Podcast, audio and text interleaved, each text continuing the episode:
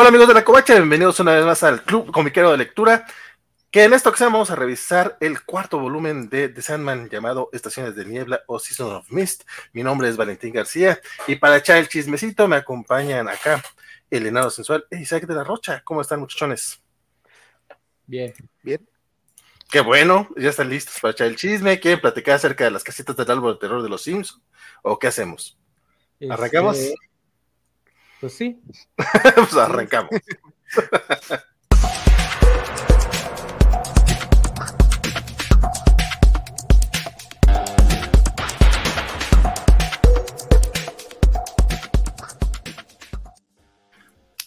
Se me ha olvidado que tengo que agregar a César en, e- ese intro, porque ese es el intro del Club Comiquero de Lectura y no el de Ñoñonautas. Que hecho ya vamos a cambiar intros, entonces es buen momento para hacerlo.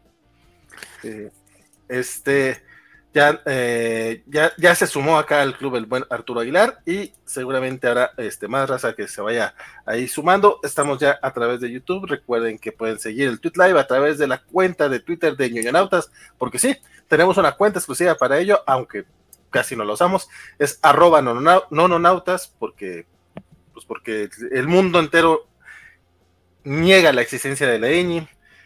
Como muchos eh, vamos a negar aquí la existencia de ese filler que hubo dentro de Seasons of Mist, pero ya hablaremos más al ratito adelante. Don Enano, ¿quieres saber eh, una idea general de qué trata este, este cuarto arco, bueno, este cuarto volumen de The Sandman? Ah, Este cuarto volumen es la segunda temporada que nunca va a existir de la serie, así que les recomiendo que se lo lean, porque nunca lo van a ver en la serie. Este trata de, de lo que nos noticiaron en la primera parte, ¿no? Eh, pues Morfeo había bajado al infierno, había hecho enojar al diablo, y el diablo había prometido destruirlo. Entonces Morfeo tiene que, como ya vimos en el, en el, ¿qué era? La introducción, lo que vimos la, la vez El pasada prólogo. al prólogo, este, tiene que volver a bajar al infierno a buscar a su, pues a la novia que mandó a, ahí a, a sufrir durante 10.000 años porque no se quiso casar con él.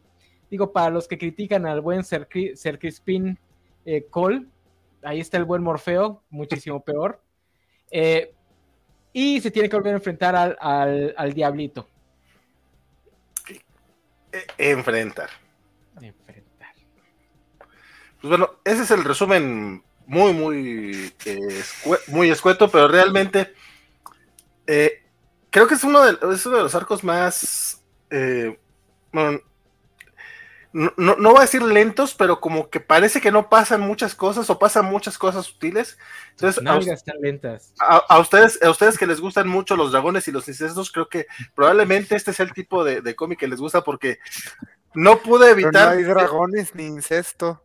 No, pero sí está el mismo tipo de historia que en Game of Thrones. O sea, sí, sí, sí, sí tiene como ese tipo de, de- de intriga. O sea, no- de hecho, sí están en un palacio, podríamos decir que es intriga palaciega, aunque no es tal cual este, el, el tema. Eh, es mucho el estar viendo a ver quién va a tener, qué se va a quedar con qué y cómo pueden convencer a ella. Es un, pleito, es un pleito por los terrenos, igual que en House of the Dragon. Así es. Bueno, con está, bien- está- está bien, a lo mejor menos incesto y men- menos dragones, pero va por ahí más o menos de idea. Pero más o menos la misma cantidad de niños peleando a muerte. Estuvo, estuvo intenso el capítulo de esta semana, por cierto. Este, por acá, su, Superior Iron se- dice: Saludos, niños. Yo no negaré lo que, lo que, exis- lo que existió. También eh, se, se manifiestan General Aguilar y Javier Osorio. Saludos, saludos, muchachones, ¿cómo están? Pues bueno, para que no se nos haga más largo este asunto, vámonos, este, como le hemos hecho hasta ahorita, episodio por, episodio.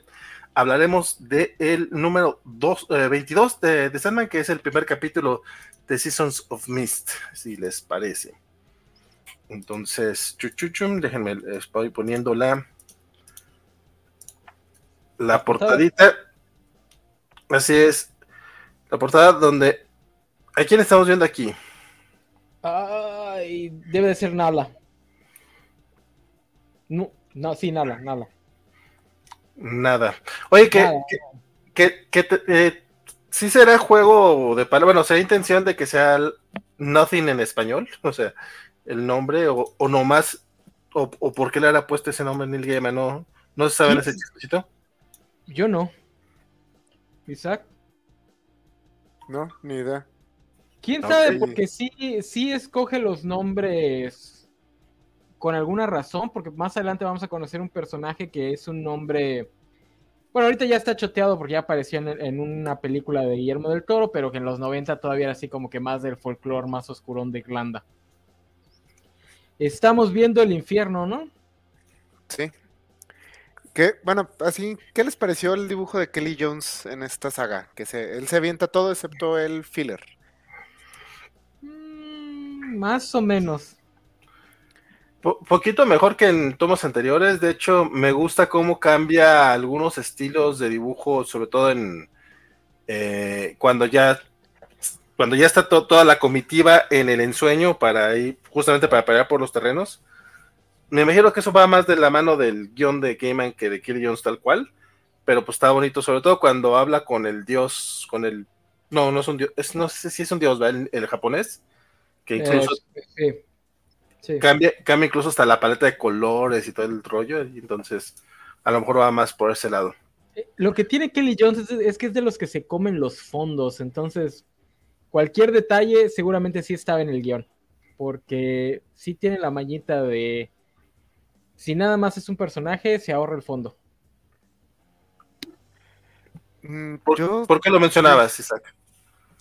No, por- porque vi el dibujo y dije, "Hmm, a mí no me gusta mucho Kelly Jones en general, pero creo que este es uno de sus trabajos que más me han agradado. Eh, creo que le queda el manejar puros entes sobrenaturales. Creo que queda bien para su estilo, porque las personas le salen raras. Y este, no logro superar a su Thor.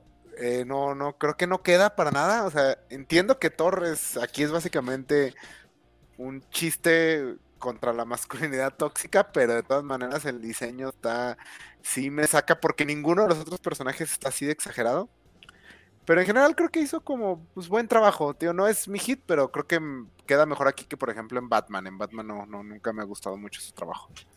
Sa- ¿Sabes qué sensación me da? Que como que se queda a la mitad del camino. Ni es del estilo realista ochentero, ni tampoco le entró a full al estilo exagerado de los 90. Entonces, siento que es como una versión edulcorada de lo que hacía Ángel Medina en Kiss. Sí, sí, sí, sí. eh, básicamente sería eso. Es un incómodo punto medio. Ujú. Sí, Y aquí- tú- Incluso en ciertos personajes, es lo que decía que algunos personajes están en el estilo más ochentero y algunos personajes se va más al, a la hiperestilización. Y, y hay personajes como Loki que, que oscilan entre los dos, como que de repente es muy caricaturesco y exagerado, y como de- que de repente nada más es un humano. eh, entonces, así está medio raro. No, a mí sí me, a mí sí me gusta. De hecho, eh, sí que yo no soy particular fan de Kelly Jones. Creo que el donde más me ha gustado haber sido justamente en Batman, pero no en el clásico, sino en el Batman de eh, Lluvia Roja. ¿Es vampiro? Sí, sí, sí, donde efectivamente tiene este tipo de, de, de- de onda sobrenatural. Pero creo que le funciona muy bien. Digo, ya, ya habíamos, ya habíamos visto a Kelly Jones aquí mismo en Sandman, ¿no? Ya, ya había estado antes. Se aventó dos números del tomo anterior, El sueño de mil gatos y Caleope. Ah, y en el de Calliope ya habíamos dicho que hab- había tomado decisiones un poco extrañas. Sí. Eh, eh, aquí creo que, que, que- hace te digo, un mucho mejor trabajo en general. A mí sí me gusta este estilo para, para la historia que nos presentaron. Sobre todo porque sí, sí re- requirió mucho diseño de personajes, requirió muchos, este, eh, pues vemos mu- mucho, muchos demonios, vemos muchos, incluso este, deidades y entidades cósmicas, que es la primera vez que nos la presentan en, en- en este cómic, y me, me, me latieron sus diseños, me, me, me latió lo, lo que hizo. La primera vez que vemos a, a Don Calabaza, o- ¿Mervyn Sí, no había salido? Creo que no. Pues hasta ahorita no ha tenido, si, si salió, habrá sido así nada más en, así como ahorita aquí en el fondo. Híjole, qué raro es volver a ver a Morfeo dibujado por esos dibujantes después de haber visto al guapote de la serie. A, mí no, a mí no me gusta el, actor que eligieron para, el de la serie, pero ya no voy a decir más, si no, Sophie se nos va a terminar yendo así como se nos fue el Juanjo. Este, no, no, hablaré mal de ese actor. Este, bueno, en este, en este primer, en este primer capítulo es básicamente es básicamente este Morfeo diciéndole a toda su gente en el ensueño que pues tiene que ir a, a rectificar eso, que le dijeron que quizá había estado mal, ¿verdad? Haber este, condenado al infierno a, la persona que le había dicho, este, no, no te quiero. Entonces, pues él como que no lo veo muy convencido todavía, pero dice, pues está bien, vamos a, rescatar a nada del infierno. Y me despido de ustedes porque no sé si me vaya bien o me vaya mal. O sea, así como puede que regrese, puede que no.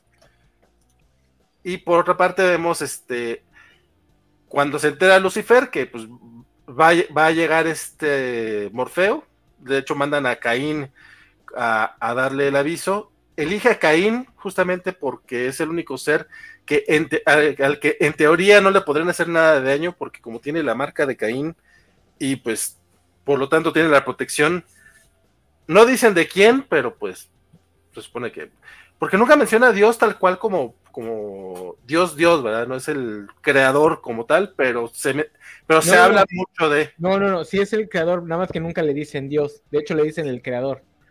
Sí. O algo así. Pero, pero no. Se refieren a él como el creador o la presencia, creo que es. algo así. Sí, sí. Sí. Pero no es tal cual. O sea, nunca le llaman Dios, Dios, pero sí es. Ni de ninguna, ni de ninguna religión en particular, pero sí agarra la del eh, judeo-cristiano, ¿no? Básicamente. Eh, pues, británicos a fin de cuentas. Que además aquí, aquí es donde Lucifer le da la vuelta a la marca de Caín, ¿no? Le dice, no te podemos matar. Nadie dice que no te podamos hacer sufrir o algo así, ¿no?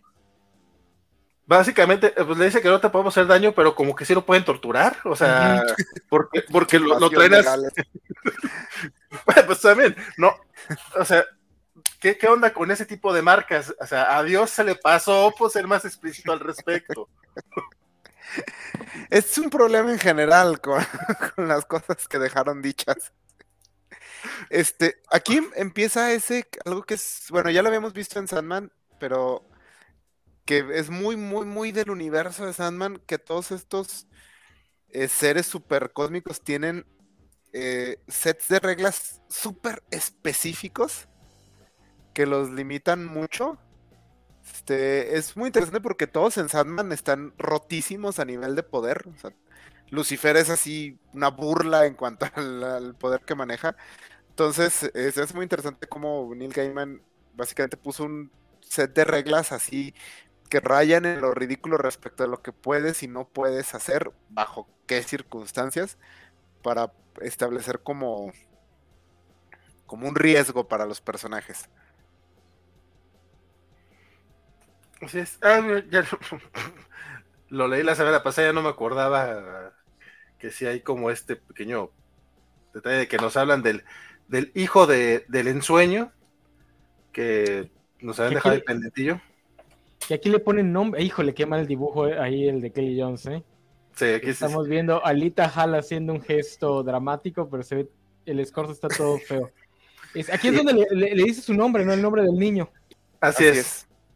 Sí, porque no, no, no hayan qué nombre ponerle, porque ella no siente que los nombres que ha elegido sean los, los correctos, y al final dice que el niño se va a llamar Daniel. Que también lo hacen en la, en la primera temporada, ¿no? No sabe cómo ponerle al niño y no sabemos el nombre que le van a poner al niño. Sí, sí pero no, no, no, se la, no le da el nombre todavía en la primera temporada de. Por eso, por eso todavía no, todavía no sabemos cómo se va a llamar, porque no se lo ha dicho que no creo que haya segunda, pero tal vez si llega a ver, tal vez no sea el mismo nombre, tal vez le pongan otro nombre, porque también Daniel está así como que muy este X. Muy mundano. Ten, eh, bueno, e, este número tenés mucho acerca de cómo ha cambiado Morfeo en los 20 números que llevamos. Porque pues sigue siendo patanón por el tan solo el hecho de que todavía no está completamente convencido de que le jugó mal a nada. este, pero las cosas que hace, la manera en que, se despide, tan solo el que, el que le diga como a su gente, oigan, me voy a ir y tal vez no regrese, dice ya como mucho. esta pequeña reunión que tiene con el personaje de Hombres de Buena Fortuna, se me olvidó el nombre del personaje. Eh, Hop Gatlin. Hop. Hop Gatlin. Sí, esta pequeña reunión que tiene con él, que también es algo que nunca hubiéramos visto al personaje tener al, a principios de la serie. Entonces sí es como, como dice Valdés, a lo mejor un cómic en el que parece que no pasa mucho, pero hay mucho pasando en el fondo, o sea, de, personajes. Porque además el pequeño detalle de pasar por el sueño de una italiana que está soñando en el, en el, pues, la barrica de su abuelo para conseguir un vino que ya no existe en el mundo real y regalárselo a, a Hobbs, está, está muy bonito el, detalle. Ay, aquí es donde dan el brindis, ¿no? Ese brindis me encanta. Sí, sí, sí, es el a, lo- a A los, los a amigos los amigos- ausentes, los amores perdidos y la estación de nieblas. Para que Bueno. al final nadie le quede de ver al diablo o algo así. ¿Y e- ese viene de algún lado o es aquí? Nunca he sabido. No Se- creo. Según Ajá. yo es de aquí, justamente por lo por lo que dice este güey, no dice este las cosas extrañas que dices en- mientras estás dormido, mientras sueñas. Sí, Sí, pero como además- lo dice hasta ajá, como citado, o sea, lo tienen como en cita, por eso pensé sí, que sí. mejor venía de algún lado.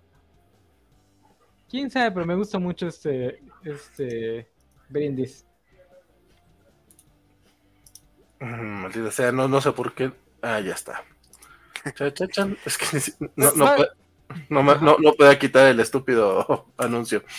Básicamente es- este número es, nos están preparando para una gran confrontación, ¿no? Porque Morfeo tiene miedo de lo que va a pasar cuando baje al infierno a volverse a ver la cara con Lucifer. Entonces como que sí nos están esticiando una gran confrontación, porque Morfeo varias veces ha dicho que Lucifer es más poderoso que él. O sea, solo hay un ente más poderoso que Lucifer, que es el, pues, el- la presencia, el creador, no me acuerdo cómo le llaman. O sea, ya ves, ya ve. De hecho, creo que en, la serie de Lucifer sí le dicen Yahvé. Eh, tengo esa idea, pero ya tiene rato que leí Lucifer. Este, sí, de hecho es mucho ese, como el momento antes de la gran batalla. O sea, la ta- si realmente hasta te la están vendiendo como que Morfeo se tal vez no la cuente esta historia. Y mucho Y ruido de es- pocas nueces. Y aquí viene lo que se volvería ya básicamente un cliché de Neil Gaiman, así que creo que podemos pasar al siguiente número. Va, va, va. El- el- eh, después de la despedida de, de este cuate, este, ya vamos al. ah, ah, ah, 23, ¿no? sí, es el número 23, este, y es el número del. Llego, llego, llego, llego, llego. Eh, chu, chu, chu. ¿Esa es la serie que tiene intros largos o esa es hasta Brief Lives? ¿Te refieres al. El, el título, el, el título de presentación se va corriendo cada vez más y más. Sí, sí, sí, se- según yo sí se va corriendo. Es esta. Yo estoy con que sí, sí es esta. Porque sí recuerdo que se va. O, o no sé si solo ocurre en algunos números, porque en el primero y en el segundo sí está luego, luego al inicio. No, es que, es que hay una de las sagas donde la primera parte, el- la presentación está en la primera página. Después se va corriendo como la segunda, tercera, cuarta, quinta, hasta que creo que la última ya está casi al final. Pero no me acuerdo si es esta o Brief Lies. Aquí estamos viendo cómo Morfeo baja al infierno. Esa parte sí está muy padre. Las puertas del infierno, que además Sí. para no hacerlo dibujar exactamente lo mismo que ya había dibujado el anterior, dice es que el infierno tiene muchas puertas. Hay muchas formas de entrar en él. Sí, y nuevamente tenemos eso de que el protocolo es sumamente importante entre estos seres cósmicos. Porque dices, ah, pude haber entrado por una puerta menos resguardada, más sutil, pero vengo con mis vestiduras representando a mi reino, así que tengo que entrar por la puerta grande. Sí, No, pero-. Y aparte, pues es, es, es Morfeo, o sea, también no es cualquier güey, tiene que, no, no puede, no puede entrar como las chachas, o más bien salir como. Ah, ustedes me entienden. Y algo, y algo que sí me gusta del dibujo de Kelly Jones es que ya dibuja a Morfeo cuando trae su ves- investidura, ya lo dibuja más inhumano, o sea, ya no es, ya no parece una máscara de gas la, el casco, ya se ve que es la, pues el cráneo y la, la espina dorsal de, de, de alguna criatura, ¿no? Y su capa ya se ve así como que más orgánica. Sí, es. Todo eso. Por acá Semixly este, nos menciona, y de hecho también era lo que yo te había entendido originalmente, dice, en ese tiene títulos más largos, dice, Ah, donde, sí. Morfeo, donde Morfeo baja al infierno y de lo que pasa ahí, varias puertas se cierran por última vez o algo así.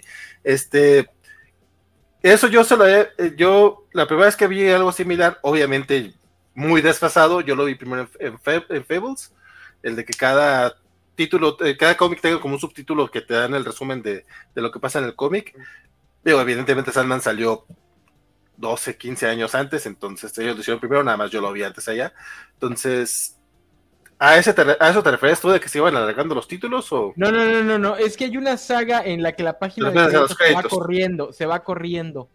Mm, aquí- entonces, no, no, no lo detecté aquí. Va a ser en vidas Es que breves, no- tal vez. Ah, creo que son vidas breves. Este, bueno, en este, en, en este, en este número era lo que decíamos, que llega al infierno, va a buscar, si va en chinga a donde ya sabe dónde está nada, y no encuentra nada. De hecho, por eso, fue- por eso fue lo que, por eso fue lo que pensé cuando, cuando, lo- cuando lo estaba leyendo, dije, mmm, qué curioso. Ah, este, este maldito es un genio. Sí. ¿Qué fue lo que encontró? Pues nada, pero no encontró nada, nada en todo el infierno, porque resulta que ya, ya no había ya no había demonios, no había nadie, empieza a gritar a Lucifer, a Lucifer, a Lucifer, que por cierto, Semixle ya nos dijo que a ella no le gusta cómo dibujan a Lucifer en este cómic. Y pues sí, el diseño de, de este Lucifer ya no parece tanto David Bowie. Ya no es David Bowie para nada. Y, y este, y este número en general es básicamente Lucifer explicándole por qué renuncia al infierno. Ah, no, porque encuentra el infierno vacío por completo. O sea, ya no, no encuentra demonios. Porque al principio dice, debería haber alguien guardando la puerta. eh, y no hay nadie. O sea, entra como Pedro por su casa. Y aparte, el. Bueno, de entrada, lo de Lucifer, este.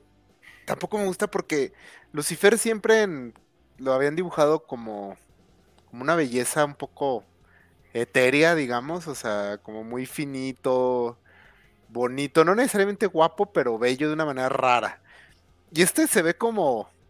Pues como un güey que te toparías así en un Walmart, así. O sea. Está como muy mundano su Lucifer, extrañamente. Un, un vato, un vato con falda y sin camisa, sí, sí te lo toparías en un Walmart gringo sin bronca. Fácil. Es el- Sí, ha pero- sido- Sí, Pero hasta eso, no tiene cara de que llamaría la atención en un Walmart. O sea, sería otro gringuito más. no, y si ha sido un Walmart así de esos 24 horas en la noche, no sería lo más raro que verías. Ajá, sí. Pero to- sí. to- todos, hemos, todos hemos sido esa persona en un Walmart de 24 horas. Este giro es, es una de esas de que. O sea, porque realmente yo creo que muchos esperaban. Yo creo que. es- no, mentira, yo la primera vez que leí Estación de Nieblas ya sabía de qué trataba. Pero sí veo que mucha gente podría decepcionarse de no encontrar una batalla entre Lucifer y Morfeo. Ciertamente creo que si hay segunda temporada de Sandman, mucha gente sí se va a decepcionar porque la serie te la vende aún más. Al último ves los ejércitos del infierno y todo. No sé cómo se van a poner así los fans de la serie. Yo no sabía qué iba a pasar. A mí no me decepcionó porque toda la plática que tiene con Lucifer es muy buena, es muy, muy padre. Pero sí, digo, uno que ya sabe qué va a pasar, esa escena de los ejércitos, sabes que ahí les, donde les va a decir, ¿saben qué, chacos, chicos, ahuéquenle? Ya no los quiero ver aquí. Pero sí, la gente que se quedó con la idea de que viene una guerra entre el infierno y, y el ensueño, sí se va a decepcionar muchísimo. Me encanta esta escena con este. No sé si es un personaje histórico real o se lo inventó por completo, pero me fascina. Sí, sí, es, es buenísima que está contando todas sus atrocidades y Lucifer, sí, sí, sí, ya que te vayas. No, pero merezco ser castigado. Y dice, güey, nadie te acuerda de ti ya, o sea, ya Le- órale". le- le- porque Lucifer le está explicando a Morfeo que la gente baja al infierno porque en el fondo ellos quieren ser castigados. Es su propia moral la que los envía ahí. Él jamás los llama, nunca hace pactos. Dice, yo para qué necesito almas humanas. Entonces, él le dijo a todos que se fueran, pero pues hay algunos tercos que no se quieren ir y uno de ellos es este, es un rey de un reino no sé dónde, De que está amarrado, ajá, que está amarrado una piedra y los, los ganchos le están cortando la piel y la fregada. Y Lucifer le dice, ya te dije que te vaya. Dice, no, porque yo violé, este, maté a cientos de niños. Dice, tú, nadie se acuerda de tu reino. Nadie, ya nadie sabe dónde quedaba tu reino. Ya, vete. Está, padrísimo. Que lo que está viendo es que eh, el, reino de Livonia como tal, este, no, no, o sea, lo, decretaron ya por ahí del siglo X u XI, una cosa por el estilo. O sea, no era algo, porque lo, lo, lo, busqué la semana pasada, ya se me olvidó, pero era algo así como que sí, sí existe el territorio tal cual, pero estuvo olvidado durante mucho, mucho tiempo. Pues ya sabes, o sea, si, si, si la gente en, en, el, en, en, el centro de Europa no, no, conocía nada fuera de ahí, era que no existía. Uh -huh. Básicamente. Por cierto, sí, no. Ya, no, no, no, ya iba a hablar del programa de John Oliver de esta semana que está muy bueno, pero luego hablamos de eso. No, pero a mí sí me encanta también esta, toda esta conversión que tiene, que es básicamente lo que consiste todo el número. Es una plática entre Morfeo y Lucifer, donde Lucifer le explica por qué él está haciendo lo que hace. Este, está muy chida la plática, sobre todo el, tan solo el concepto de que el diablo renuncia a su puesto es un poco ya gracioso por sí mismo, como en su nivel de absurdez. Me encanta que, que, explica lo de las rimas, lo de los eh, demonios ¿Ah, sí? que riman. Que dice, ay, yo los dejaba hacer. De pronto se les ocurrió que rimar era un signo de la estación en la que estaban. Ahí yo los dejé que sigan con sus cosas. Que luego se encuentra a tres demonios que dicen, bueno, si ya no va a ser tú el rey del infierno, nosotros vamos a ser los reyes del infierno. Que, que, creo que de ahí sale, ¿no? Porque dices que yo no sé de dónde sacaron esto de las jerarquías. Sí. Yo nunca les dije que hicieran nada de eso. Sí, y, que, y, él dice, no, pues, o sea, realmente siempre están conspirando y todo, y yo soy más poderoso que todos ellos, los podré destruir a todos, pero, pero los dejo que hagan sus cosas y todo. Y es como mucho, bueno, todo este es el tema del, o sea, tiene mucho este tema del, cómo eres como olvidado por, por los mecanismos sociales y por el tiempo. Y si es esta idea, porque hasta el infierno era un trimburato. Uh -huh. Y nos da a entender que era un trimburato porque pues, Lucifer nunca se molestó en decirles que no. Pues, está bien, lo que quieran. Sí, es, es como esta idea de, pues es que todas las convenciones sociales son inventos. Entonces tampoco hay que estresarse tanto. Es como que Lucifer dice, pues sabes qué, ya qué hueva esto, yo no tengo razón de estar aquí. Sí, y que incluso su puesto como eh, señor del infierno es parte del plan de alguien. Uh -huh. O sea, es la convención social que le impuso el creador. Uh -huh. Y que después de no sé, ahí dice cuántos millones de años tienen esto, dice, ay, qué chingas, pues ya, ya, o sea, ya me aburrí de esta chamba. Sí, dice algo así como yo creía que me estaba revelando, pero al final del día estoy haciendo lo que él quiere. Exactamente. que es, que es mucho de lo que lleva al giro final este, eh, del, del, número donde Lucifer le da la llave del infierno a Morfeo y básicamente le dice, bueno, a ver, vamos a ver cómo a ti te aplasta estas convenciones sociales, estas responsabilidades que me tenían aquí. Y que a su manera sí es como una venganza contra Morfeo. Uh -huh. Pues ya. Uh -huh. Que sí, básicamente es eso, o sea, es porque obviamente al dejar un, de hecho eh, no, no me acuerdo quién es el que dice que son las bienes raíces más este más deseadas en el mundo este sobrenatural o me encanta algo, eso. místico. Pues, pues, pues sí no o sea como que uno creería que que el infierno sí es una, un bien raíz bastante deseado. Y, y este güey de Lucifer pues sabía que por lo menos así sí, sí iba a incomodar a, a, Morfeo, también dependiendo qué hacía o no Morfeo con, no, con pero, ese castigo. Pero Lucifer sabe que Morfeo es una criatura de reglas. Pues también es por eso que lo hace, o sea, sabe que hay muchísimas reglas para manejar ese tipo de cosas y va a poner a, a Morfeo en una situación extremadamente incómoda. Ya, pues la historia termina con Lucifer entregándole la llave del infierno, o sea, una llave literal, y pidiéndole que le corte las alas. Ah, de hecho, ese momento de la sala está bien perro. Está bien doloroso. Sí, sí, sí. que aparte le da como un serruchito así. Sí. Me encanta el de- detallito de las puertas del infierno. Sí, que las va cerrando. y- Sí, y algunas, una que es una, una puertita con una murallita de piedra así bien chiquita, otra es una, un closet en su oficina o así. Sí, sí, sí. Sí, me gustó mucho ese detalle. Otra es como una cosa, como es como una, como carne, es como una bola de carne. Es un detalle porque pues es únicamente fondo, o sea, vamos viendo la conversación y el- el- ellos van viajando a las distintas puertas. Ahí está la cosa esa de carne rara que es una puerta y ese es la, el brinquito Sí, así nada más.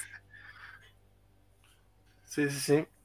Eh, de hecho, eh, eh, eh, que, que de todas maneras, no solo, no solo Morfeo es como de, de reglas, porque también Lucifer, tal cual le dice que mientras estén dentro de los confines del, de- del infierno, pues no, no le va a hacer daño. Entonces ya una vez que ya están afuera, ah, bueno, güey, pues aquí te van las llaves, te dije que... Que, no te iba a hacer daño dentro de los confines del Sí. infierno, pero ya estamos fuera del infierno. Tal cual. Ah, como batallé para entenderle a esta Masiquín. Masiquín sí está canijo. Yo, yo sí. me dejo llevar, la verdad. O sea, al principio sí trataba así de entenderle. No, ya, dije, no, a la chingada. O sea, no es muy importante, la verdad. Y por, por, lo, por lo menos aplican un chubaca, ¿no? Donde, donde le responden, ah, ¿me estás diciendo esto? No, no es así. Al menos ahí sí. Y el, y el besote por ahí, este, de- de- ay, este, este sí me dio un poquito de asco, pero se lo voy a dejar ahí. atascadote el beso. Sí. Eh, ah, pero lo voy a dejar un buen rato ahí en, para que lo vean ustedes, porque si a mí me dio asco, a ustedes también. Dice por acá, se me que, que justo por eso lo hace por pura maldad. Bernardo Ortega dice que Lucifer hace la fantasía de todo Odín, es que se cree irreemplazable. Si me voy de repente, voy a joder a mi jefe. Ah, sí, tiene razón, es Trimbirato. Dije Trimburato. Dice que le gustó el personaje en la serie más que la del cómic. Por cierto, ¿cuál era tu página favorita, Semixli? Que ya no, creo que ya no nos dijiste. Y también nos dice que cuando dice, los humanos me echan la culpa de todo siempre, el diablo me hizo hacerlo, yo nunca les he obligado a nada. Sí, también esa parte es muy buena. Bueno, y es que Lucifer, eso sí tuvo Sandman, la verdad. O sea, generó spin-offs a lo desgraciado. Pero es que, por ejemplo, realmente en un número Lucifer se convirtió en un personajazo. O sea, realmente sí se acaba, se acaba esta saga y dices, ay, güey, sí, denle una serie a este güey, quiero ver qué va a hacer.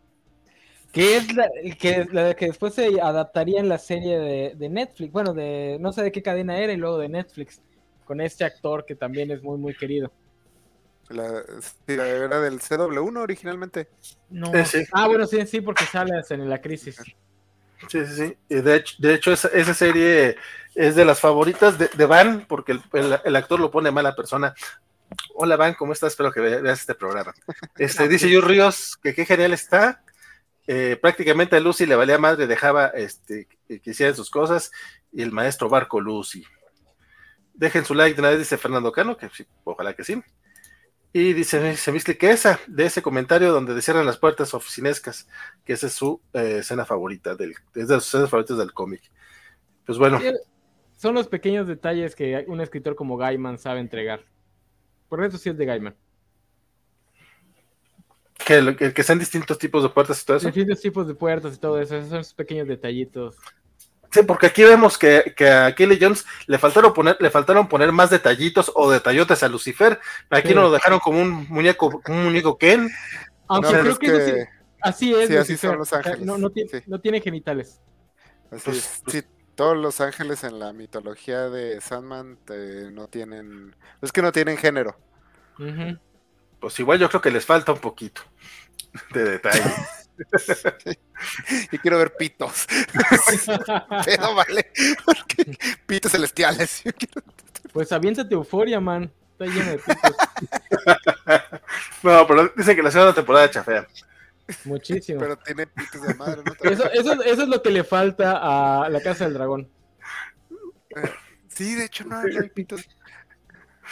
Ta- también ha habido pocas tetas. entonces, Ah, creo sí, que creo que sí le han bajado mucho ese tema. sí, Y, la, la risilla acá toda malvadilla Ah, pero- así de quizá Pero te ¿qué tal el- destruya. ok. Esto ya es el final, ¿no? Ya de aquí se regresa a su. Sí, ya es el final. Sí, sí, sí. Entonces, de hecho, es el final final. Eh, de- número.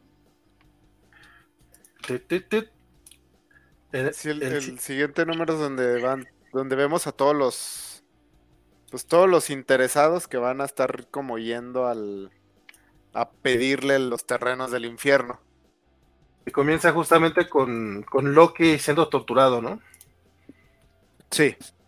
En- Sí. en Asgard ve- vemos la, la versión de Odín y de Loki y de, de, de, de Gaiman, que es- está bien perro, la verdad, todo, todo el, todo el rollo este de que es un- una serpiente que está dejando caer, su, este, que esto sí es de la mitología original, ¿no? Si no- si no Así es la es. mitología. Así es. Sí. En la mitología Odín es un vagabundo. Y, lo, y algo que también ha- hace mucho Gaiman es recordarnos que Loki es hermano de sangre de Odín, no de Thor. Chan, chan, chan. Sí, de hecho, bueno, aquí se, esta es la saga donde Gaiman saca su credencial de fan de la mitología y mete de todo. Me, me gusta mucho el detalle de que Odín, bueno, sus cuervos, que son recuerdo y memoria, Junin no y me acuerdo cómo se llama. Junin ¿Cómo? y Munin. Junin Sí. y Munin. Sí, y s- uno significa memoria y el otro no recuerdo que es conciencia, creo. Este, que cuando los manda se, que- se queda tonto. ujú. Me, gusta ese detalle porque normalmente pues los cuervos solo son como adorno y aquí realmente sí son parte de él. O sea, los manda a ver el mundo, le afecta. Eso es un detalle muy pequeño. Y también mete aquí eh, rápidamente el- esto que le gusta él de que los personajes de las historias están como atrapados en sus historias, en, la esposa de Loki, que cuando quitan a Loki ya no sabe qué hacer, ella y la serpiente se quedan así como tristes y dicen, "Ah, No, y que además el- la motivación de, de, de los dioses asgardianos es que ya saben que van a morir en el Ragnarok. Entonces, cuando se entera lo del infierno, Odín dice, ah, pero si tuviéramos un reino a donde huir, ya no tendríamos que morir en el Ragnarok. Que suena un buen loophole, la verdad, es como, oye, pues, nos podemos, que aparte esto también tiene mucho que ver con, con lo que después menciona, que, que Odín crea estos pequeños mundos en los que ve cómo hay un Ragnarok todos los días y que está viendo a ver formas de cómo evadirlo. ¿Qué decía Bernardo? Que en, en Casa del Dragón vemos un pene siendo cercenado, que qué más queremos. Más, Bernie. "Ma- pues más, así que más quieren, más. No, no estás leyendo a Alejandro Guerra, él dice que ya sabemos qué es lo que, lo que yo considero lo que es la trama. Se me dice, voy llegando a mi casa y tengo mucha hambre, así que buscaré de cenar, espero alcanzarlos de regreso. Y nos va a decir que el siguiente número me dio mucho sueño. La primera vez que lo leí, aunque me gustó mucho ver a todos los interesados este, No, viendo ¿qué las llaves. Sobre ¿Qué todo pasó? la representación de orden y del caos. Sí, es el, es el número donde nos presentan a todos, todos menos a los griegos. Los griegos sí los dejan fuera porque ya están choteados. Sí, y Pero, pero sí ¿Dicen menciona, por qué? ¿no? Sí, sí sí, sí, mencionan algo, ¿no? Pero no me acuerdo por qué. Que están ocupados en otra cosa. Ah, Sí, como que están- griegos mamones. Creo, creo, creo que es el momento en el que también DC estaba teniendo un crossover de La Mujer Maravilla y Shazam. donde Ah, la guerra de los dioses. Sí, sí, sí. War of the Gods de George Pérez, escrito por George Pérez. Estaría muy chingón, voy a buscar. Estaría muy, muy chingón que fuera exactamente ese momento y por eso no está participando. En, en The Sandman Companion, Gaiman dice que, no me acuerdo si menciona que no lo, que estaba pasando esto, pero él dice que le gustó no usarlos porque pues ya están muy choteados. Él quería manejar dioses que no, no fueran tan conocidos. Y utiliza Thor. Pero la versión de Thor de la mitología no es muy conocida. O sea, la versión de Marvel no tiene nada que ver con la mitología. Para que le vayan bajando un poquito al, al problema con Quetzalcóatl y Kukulcán en el MCU. Lo que están haciendo con ese también lo mismo que hicieron con Thor en, la, en, en el MCU. No tiene nada que ver. Dice George Ríos que, que- que Morfeo rente el infierno y haga sus lotes de inversión. Le, le faltó mentalidad de tiburón a Morfeo, compadre. Sí, sí, sí. Y el- aquí los, el, el Thor, tío, entiendo el chiste de Thor, pero entre el diseño y como que creo que sí sale mucho, sí se me, sí me cansó un poquito el Thor.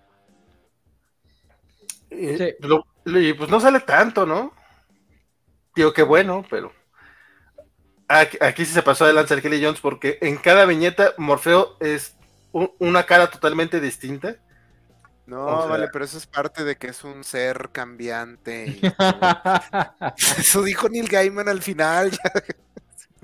Podría ser, pero pues se pasó de verga. Ah, aquí está el. Esto de Orden y caos. esto de orden y caos, entiendo el, el detalle, pero la verdad eh, no, no, no me gusta el- la representación. Aunque este Todd Klein puede hacer un muy buen trabajo con es- jue- juega chido con su con su lettering. Ah, sí es cierto que man- le manda a hablar a muerte, que Ok, ¿sabes qué? Me, me- me retracto de lo que dije hace rato, pinche Kelly Jones, a veces sí dibuja horrible.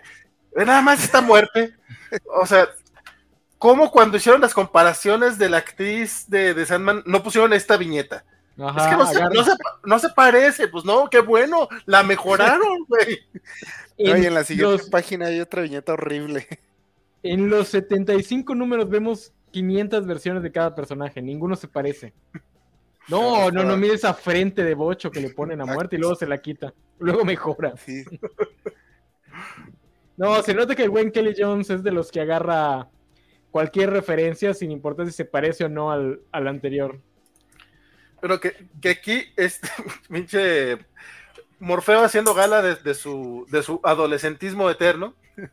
Así, así como que, güey, necesito ayuda, estoy ocupada. Ah, no, tú me dijiste que cuando tuviera problemas te, te buscara, ¿verdad? Po- Pobre muerte, acaban de regresar cientos de miles de personas del infierno, anda, trae un desmadre la pobrecita y este güey con sus pedos. Ah, Pero no es de- cierto, ella fue la que le dijo, hazte ah, madura, tú, tú dijiste. Ah, no, pero maduré y no está chido, a ver qué chingados hago ahora. Ay, o sea, también es, uy, me heredaron un terrenote, ¿qué, qué voy a hacer con él? Ese es un pato que vive en su privilegio, tal cual. Pinche Morfeo. Este, y hasta eso, ¿no? Le dice, este, pues que, porque sí le dice que tiene muchos problemas que hacer, pero que luego va a regresar y dice, los muertos están regresando. Que, sí, esa idea está bien chida, o sea, el, el número que no me gustó tanto, igual como que la idea me agrada, pero no se explora mucho más de ello, creo. Ahorita hablamos al respecto, mientras vemos el tema de cómo se- en, la ciudad plateada mandan a los a Ángeles. los ángeles a, y Duma. A pedir el infierno, pobres güeyes, se los chingan bien No, bonito. los- ellos solo los mandan a vigilar eh, lo que va a pasar. Sí, sí, sí. No, no van, la misión no es ir a pedir todavía el, el infierno ni nada. Ah, todavía. Tan, tan, Sí. tan. Sí, de No, la misión nunca durante- es este, pedirlo, nada más es ir a vigilar. Dice Alejandro Guerra, esa viñeta de muerte se parece a Tim Curry en Rocky Horror Picture, Picture Show. Sí, Sí, sí, cierto. cierto. Y Volvemos- Arturo, en una de esas viñetas, Morfeo se parece a Robin Williams. Ah, cabrón. Volvemos a ver a ese demonio este, que, que parece una ruptura en Es, es Eh, Azazel. Azazel, Azazel. exactamente. Que ese, qué feo les quedó el efecto en la serie de televisión. Sí, se ve bien No sé cómo les pudo haber quedado chido porque es un efecto muy raro. Pero el diseño está como muy chido y en cómic se ve bien chingón, pero en la serie se veía muy chafón. Este, Se este creo que este sí lo deben de haber adaptado, pero probablemente la gente se hubiera enojado también. Eh, ya, se, han- ya se han enojado con muchas cosas. ¿Qué tanto era? Ya otro? la gente está bien enojado. Si ya habían cambiado a, a Coronson y a Lucifer, ¿por qué no cambiaron a Azazel? Sí, sí, está medio raro el. A lo mejor sí le gustaba mucho a Gaiman y se aferró el güey, pero No, es que el, el diseño está muy chido, pero creo que no funciona en televisión porque se ve chafa, pero no me imagino cómo hacer que no se vea chafa. O sea, sí se ve como efecto de miniserie Stephen King de los 90s, 2000s, pero te digo, no, no me imagino cómo hacerlo más natural. Sí. o sea, Lo, lo que pasa es que es un diseño plano, o sea, funciona bien en, en el cómic porque es bidimensional. Este, para algo que está intentando demostrar tres dimensiones, sí se ve rarísimo.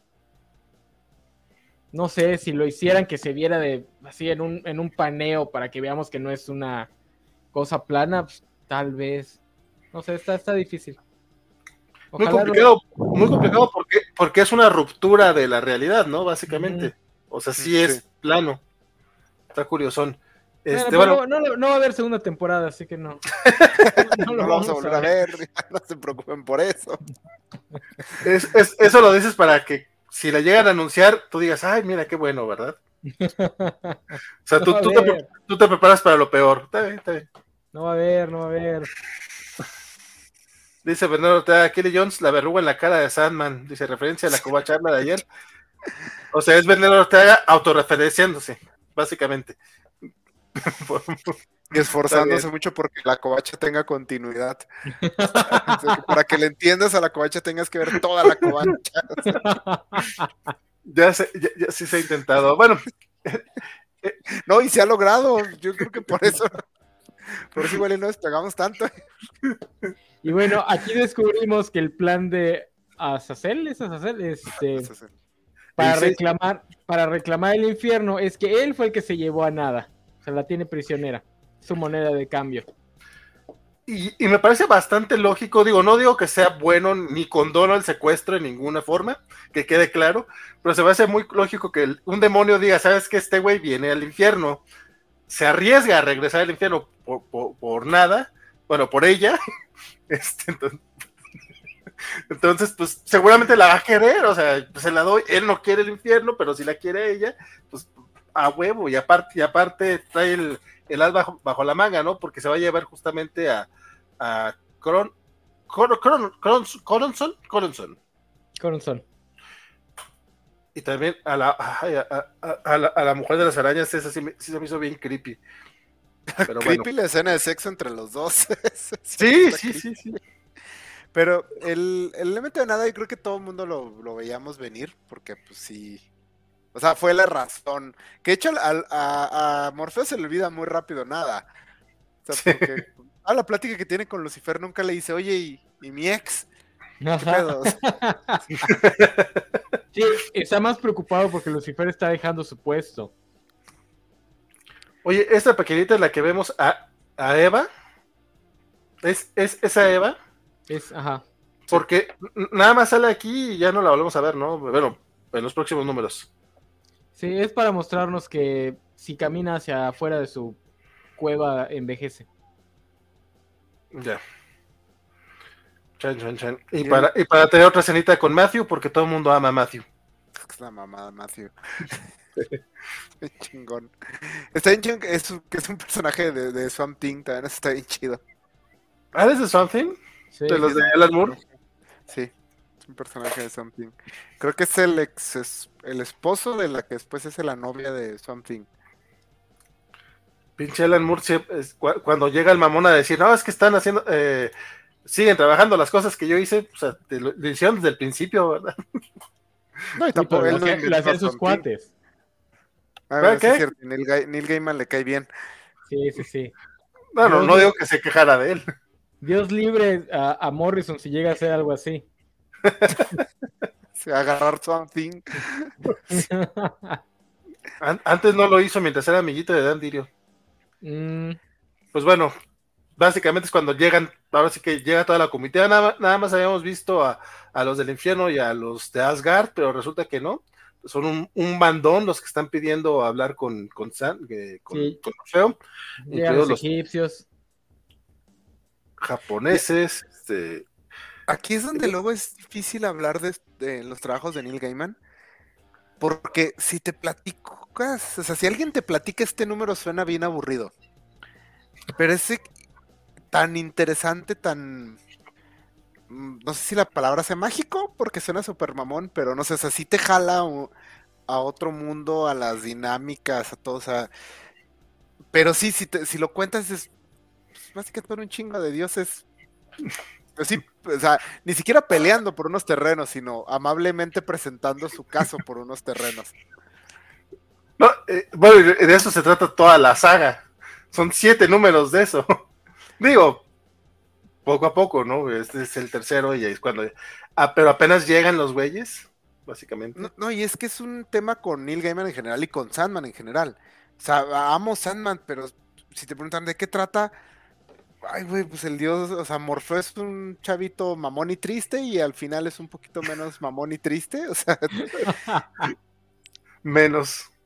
Ah, sí, es ahí. No, sí, sí.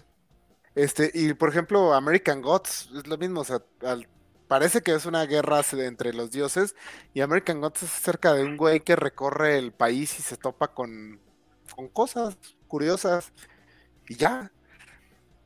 O sea, Sí. sí es sorprendente la habilidad de Neil Gaiman para, para convertir esto en una épica, en una historia así que todo el mundo ama.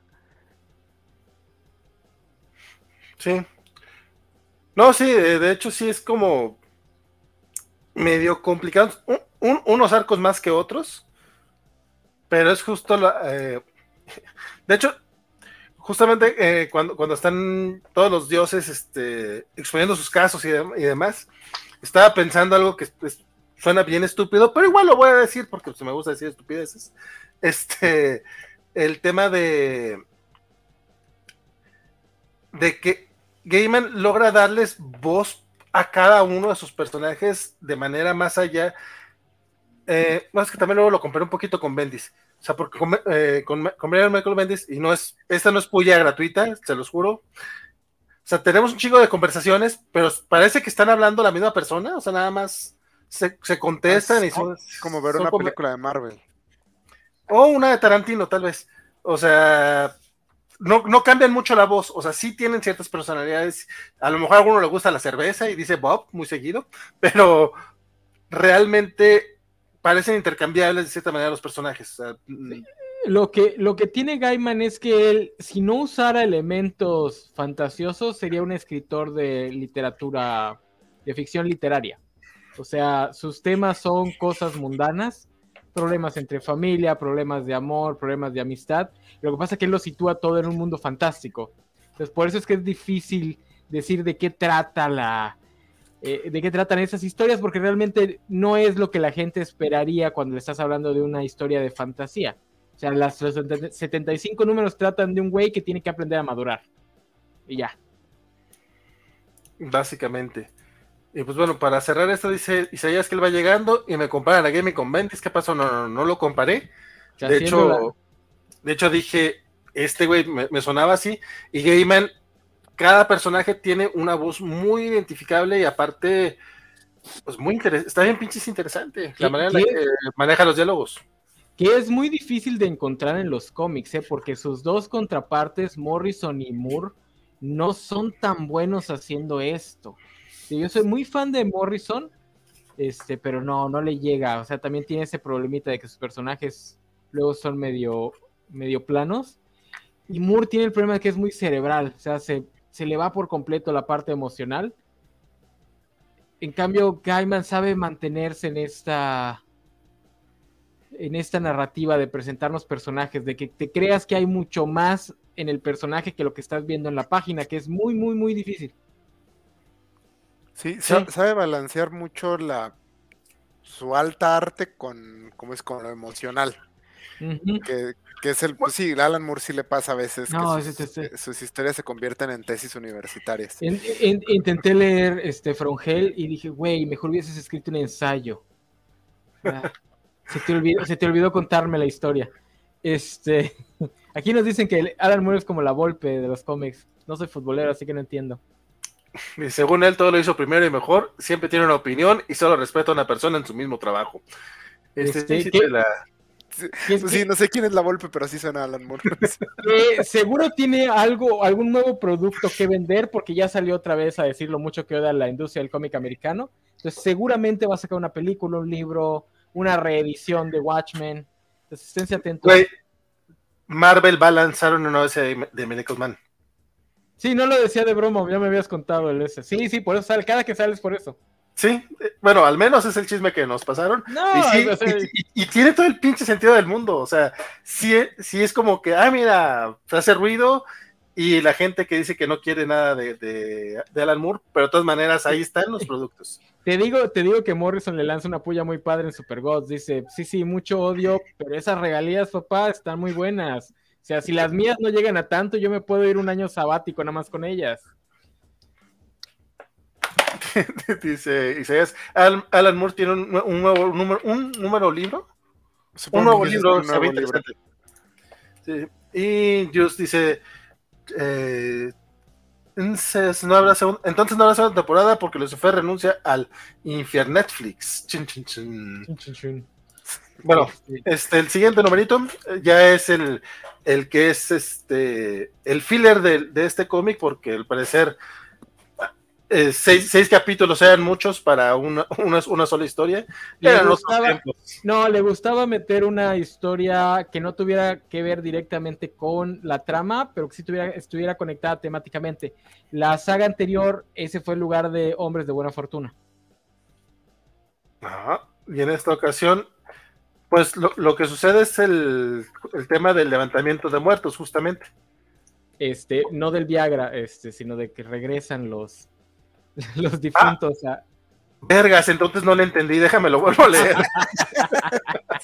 No, pues es una historia en una de esas escuelas, de esas boarding schools, que no sé cómo se llaman en español porque aquí no tenemos, son donde mandas al niño. inter- Internados, internados. No, eh, más o menos. O sea, mandas al niño a que se eduque y ahí viva toda, por lo menos toda la semana escolar. A veces pueden salir los sábados y domingos. Este, pues muy, muy inglesa, ¿no? Tampoco se lo inventó J.K. Rowling, porque pues luego ya ahí salen diciendo que cada historia de ese tipo es copia de Harry Potter. Eh, el, el que crean que ella inventó los internados. ya, ya ves cómo es la gente. Es como la gente Este- que cree que Zack Snyder inventó el slow motion o los atardeceres. No, la gente está diciendo que inventó al Aquaman este, moreno. Los Ya, atardeceres, güey. ¿No viste esa de que desde la escena de Eternals que están en el pórtico en el atardecer, que es una copia de la escena de Batman contra Superman, creo, o de la Liga de la Justicia donde están en Ok, no, no inventó los atardeceres Zack Snyder. Zack Snyder es de Blueprint. Este. Bueno, el caso es que ese, ese niño se quedó encerrado en las vacaciones de diciembre porque su papá este, no lo pudo llevar, no, no lo pudo llevar, creo que está, su papá está fuera de, de Inglaterra. Es- Está- es- está secuestrado en Ah, Irak o algo así, En Kuwait, en Kuwait. que está siendo invadido, por las fechas está siendo invadido por Irak. Por Irak, Sí. sí, este. Y pues se tiene que quedar ahí justamente cuando empiezan a regresar los muertos. Y resulta que en ese internado han muerto un montón de niños o algunos que han muerto fuera del internado regresan ahí como niños porque pues, es la etapa de su vida que más les gusta. Y es una historia muy triste, o sea, es una historia súper depresiva. Sí, sí, es- a mí, me gusta mucho también este número. No, no, no entiendo la, entiendo a lo mejor la queja de que, bueno, viene en medio de, de esta saga más grande, pero me, me gusta mucho el número. Es como una historia de fantasmas, este, bueno, es una historia de fantasmas, eh, pero también es extremadamente británica. Es como una historia de esa de terror gótico victoriana y como toda buena historia terror gótica victoriana tiene mucho que ver con represión sexual, entonces tiene su tema de represión sexual. Pero sí está muy buena porque es eh, muy como cuento de hadas, pero con un elemento de terror que es básicamente ya el sello de Neil Gaiman, pero pues aquí lo está todavía perfeccionando. Pero está muy muy bueno este número. Mira, si yo pudiera aconsejarle a Neil Gaiman, les, le diría, vende estas historias individuales como películas para Netflix, como Va a haber- Leverage para tu segunda temporada. Va a haber este serie de, de estos personajes. ¿Ah, Sí. sí? Hay cómic, hay cómic de, de Ah, sí, Boy cierto. Detectives. Y va, va a haber serie para HBO Max. No, si, si no dice otra cosa Discovery, ¿verdad? Pero hasta ahorita no la han cancelado. Sí, es cierto, ya tienen los derechos otra. Este, bueno, pero, pero es parte de Sandman. Esta historia sí la podrían hacer película los de Netflix, nada más esta historia. Sí. Aunque le tengan que cambiar un poco los nombres, porque está muy padre. Digo, tal vez a Vale no le gusta justamente porque es muy depresiva, pero tienes niños muriendo y siendo torturados. ¿Qué más le pides a la vida, Valentín? Mira, a mí me queda claro por qué le gusta tanto a Isaac, porque a Isaac le gustan la gente miserable, la gente que sufre muchísimo. Pero No, pero estos no son pobres ni prietos. Sea, son güeritos ricos. No, no, no, o sea, a él le gusta que sufra, no importa. Hasta eso, Isaac, Isaac es una persona bastante progre en ese aspecto. o sea, Igualitario en mi sufrimiento, en el sufrimiento. Bueno, No, no. Mientras, mi- mientras no se enoje porque los personajes gay tengan un final feliz, todo va bien. Oye, ¿qué, qué onda- qué onda con- a- Ayer sí se pusieron un poco mal. ¿eh? Pero bueno, ¿sabes- Pero sabes- es, es muy triste, pero no, no, como que no te pega la tristeza hasta que lo piensas bien. O sea, la manera en que está escrita es este, Es muy una historia de terror. Es una historia de terror. Sí, no, y una historia de terror co- como escalofríos, o sea, como Ujú. ¿cómo se llama? Ándale. Nos metemos a la oscuridad, ese tipo de tono, que es de terror, pero terror, o sea, de que si estás niño, sí dices, ay, estoy leyendo algo que no debería. Ujú. Ya de adulto te das cuenta que es como terror muy relax, este, excepto por lo- todos los temas sexuales. ¿Cuántas veces la has leído, Vale? Esta, probablemente esta fue la segunda vez, pero no me Ah. acordaba absolutamente nada. Puede ser eso, es que muchos de esos detallitos los vas este, captando con las siguientes lecturas, porque pues no son detalles que estén, que sean importantes para el plot, sino que vas cachando cuando ya sabes qué es lo que pasa, entonces te puedes dar el lujo de, de ver. Es- digo, lo más obvio es lo de la represión sexual del, del, del Dean, que o sea, sí, sí. está bien gacho, o sea, lo que le dice la mamá de ahora te voy a enseñar lo que tu papá me hacía hacer y la razón por la que me mandaban al infierno. Sí. Que también está muy chido que viene de la revelación de que te vas al infierno porque quieres. ¿Quieres? Entonces Pero- sí que, el- que la señora le, le encantaba el sexo sucio y se sentía culpable por ello, como toda buena británica. Y luego, por ejemplo, los villanos, que son tres niños que trataron de hacer un que trataron de hacer un este ritual ritual. satánico, mataron a un niño para pedirle al diablo que les diera, creo que inmortalidad o algo así. Y me encanta que dice, y cuando llegamos al infierno resulta que nadie sabía lo que hicimos y se rieron en nuestras caras. Que pensaban son- que iban a ser rockstars. Ah, en el infierno, ajá. Que está padre porque la primera vez que lo lees, pues te caen mal porque son los típicos bullies, pero bullies de verdad. Y ya las siguientes lecturas te das No, cuenta no que- como los de ahora, de la generación no, de, no, de cristal. no, ajá, que la cristal. Digo, sí, navajearon a un niño. Este, te das cuenta la horrible vida que tuvieron. O sea, uno lo mandan a la guerra y se muere ahí, el otro creo que se muere en una pelea de pandillas o algo así. O sea, tienen vidas horribles de niños y su vida nunca valió para nada. O sea, al punto que regre su mejor momento en vida fue estar en ese internado. Pues de hecho, lo, lo que decían es que regresan porque no tienen a ningún otro lugar a que regresar, ¿no? Ajá. O sea, ninguna Está parte, triste. en otra parte los querían. Súper triste.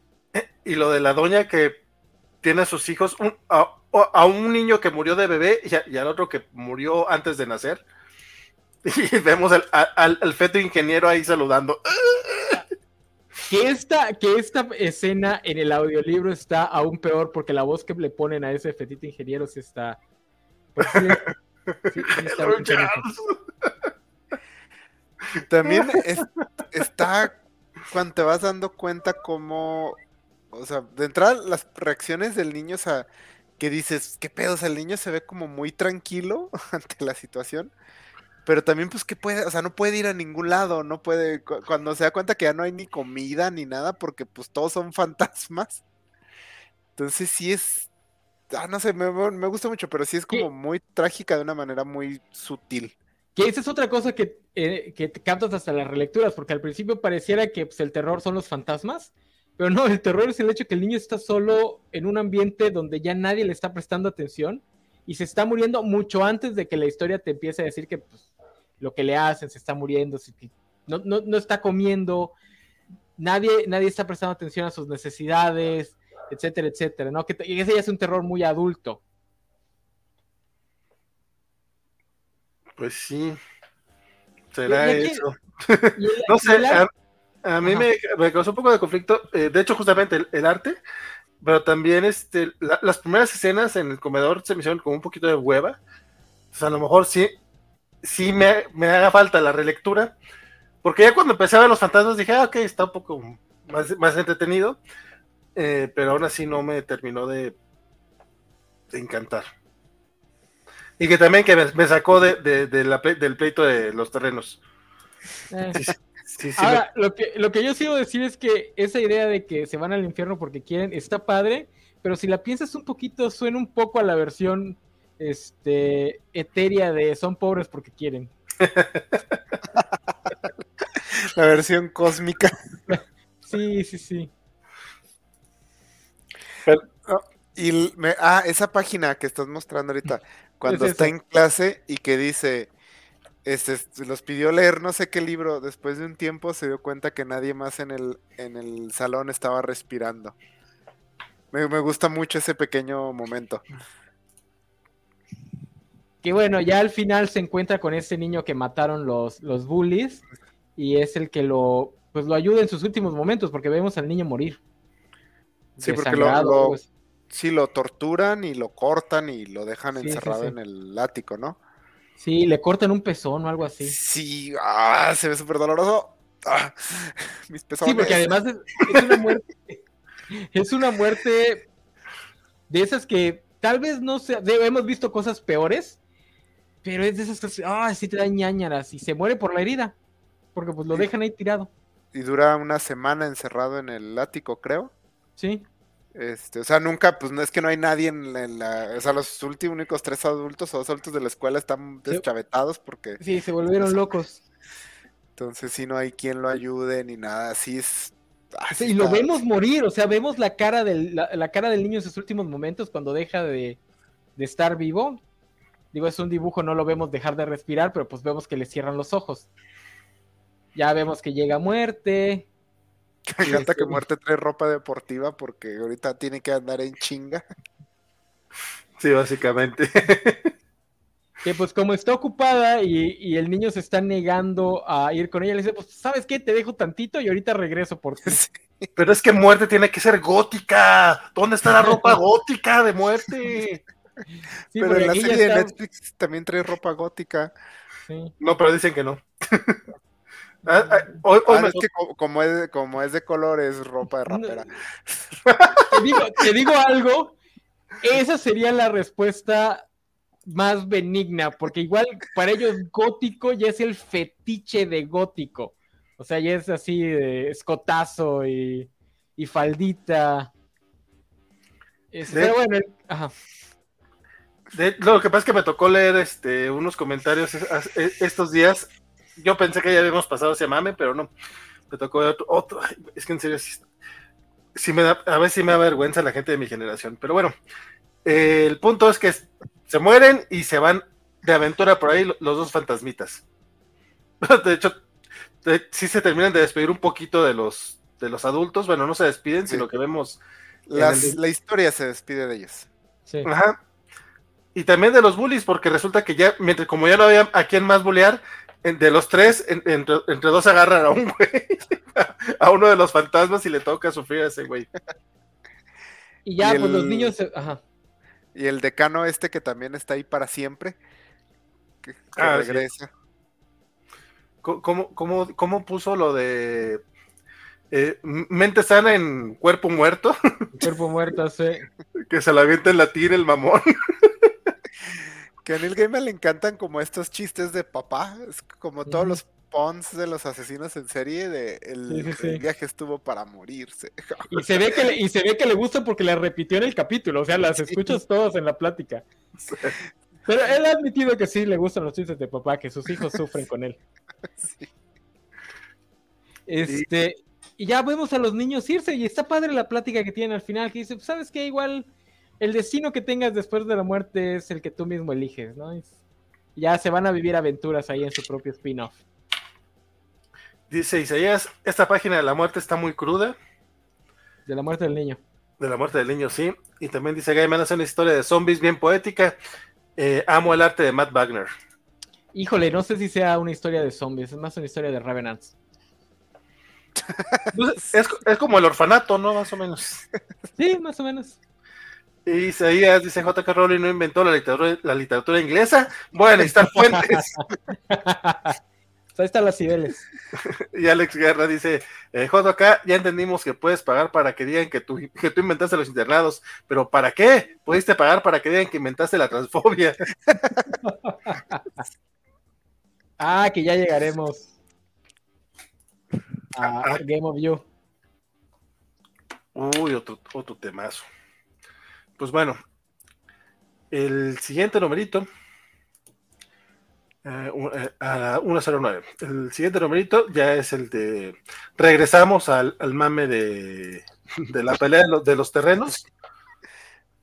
De hecho, creo que este fue el, el capítulo que más me gustó. Que es donde aparece Fae. Digo, no sé Mm. si se veían en el, en el fondo, pero es aquí donde empiezan ya a tener más protagonismo. ¿Quiénes? La- Los, los- las hadas. los Las del reino hadas. de. Ah, sí. Sí, de sí, hecho, sí. eh, aquí, es- aquí es donde llegan, tal cual. Sí. No, no, no, no los habíamos visto. Eh, terminan de llegar este, todos los seres mágicos ya para hacer el. Eh, una, de hecho, tienen como una comida en la que se ponen, eh, se conocen todos. Thor se pone bien mala copa. Tratando de ligarse a una diosa egipcia. Mi martillo crece si lo toca. Sí, no, se pone muy, muy, muy, mal pedo. Que, este que, esta escena de la comida es una, así como que una, una masterclass de cómo presentar a tus personajes eh, de una forma simple, porque pues los estás viendo interactuar, todos están haciendo lo mismo, pero dependiendo de sus personalidades es la interacción de cada uno. Este, de aquí el buen Kelly Jones, porque se supone que están atendiendo gente, o sea, humanos que están durmiendo y pues aprovecha para ponernos ahí a la, a la mujer en, en su en su neglige.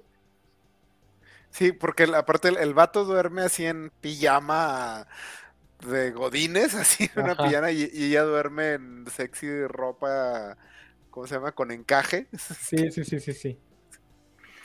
Que, no, sé, no sé si como duermen todos. Este... Me, han me, han engañado.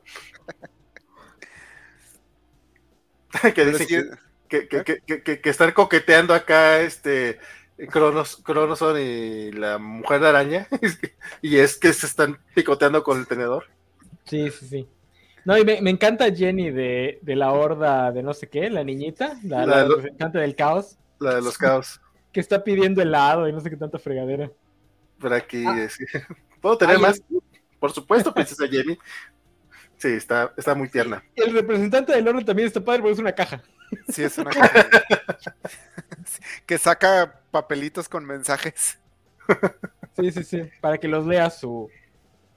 Su, su chacho es asquerosísimo el coqueteo entre Coronson y la. todo, todo con respecto. No, y el, coqueteo está bien, el faje. El faje no, no, no, todavía, todavía no llegamos ahí. Y aquí es donde ya entran los. Sí, sí, esa es la saga donde los créditos van moviéndose cada vez más, hacia, más hacia adentro. Es lo que estoy viendo, qué curioso, no lo había notado. Season of Miss. ¿Hay alguna razón? Pues nada más, pues se le hizo padre a Gaiman. hacerle, la, hacerle, la, mamada, pues. No, porque la, eh, como los títulos son muy largos, son muy descriptivos, entonces hay uno que es un spoiler. Entonces lo tenían que correr al final y se le ocurrió, pues, ah, pues vamos a poner cada, poquito a poquito lo vamos a ir moviendo.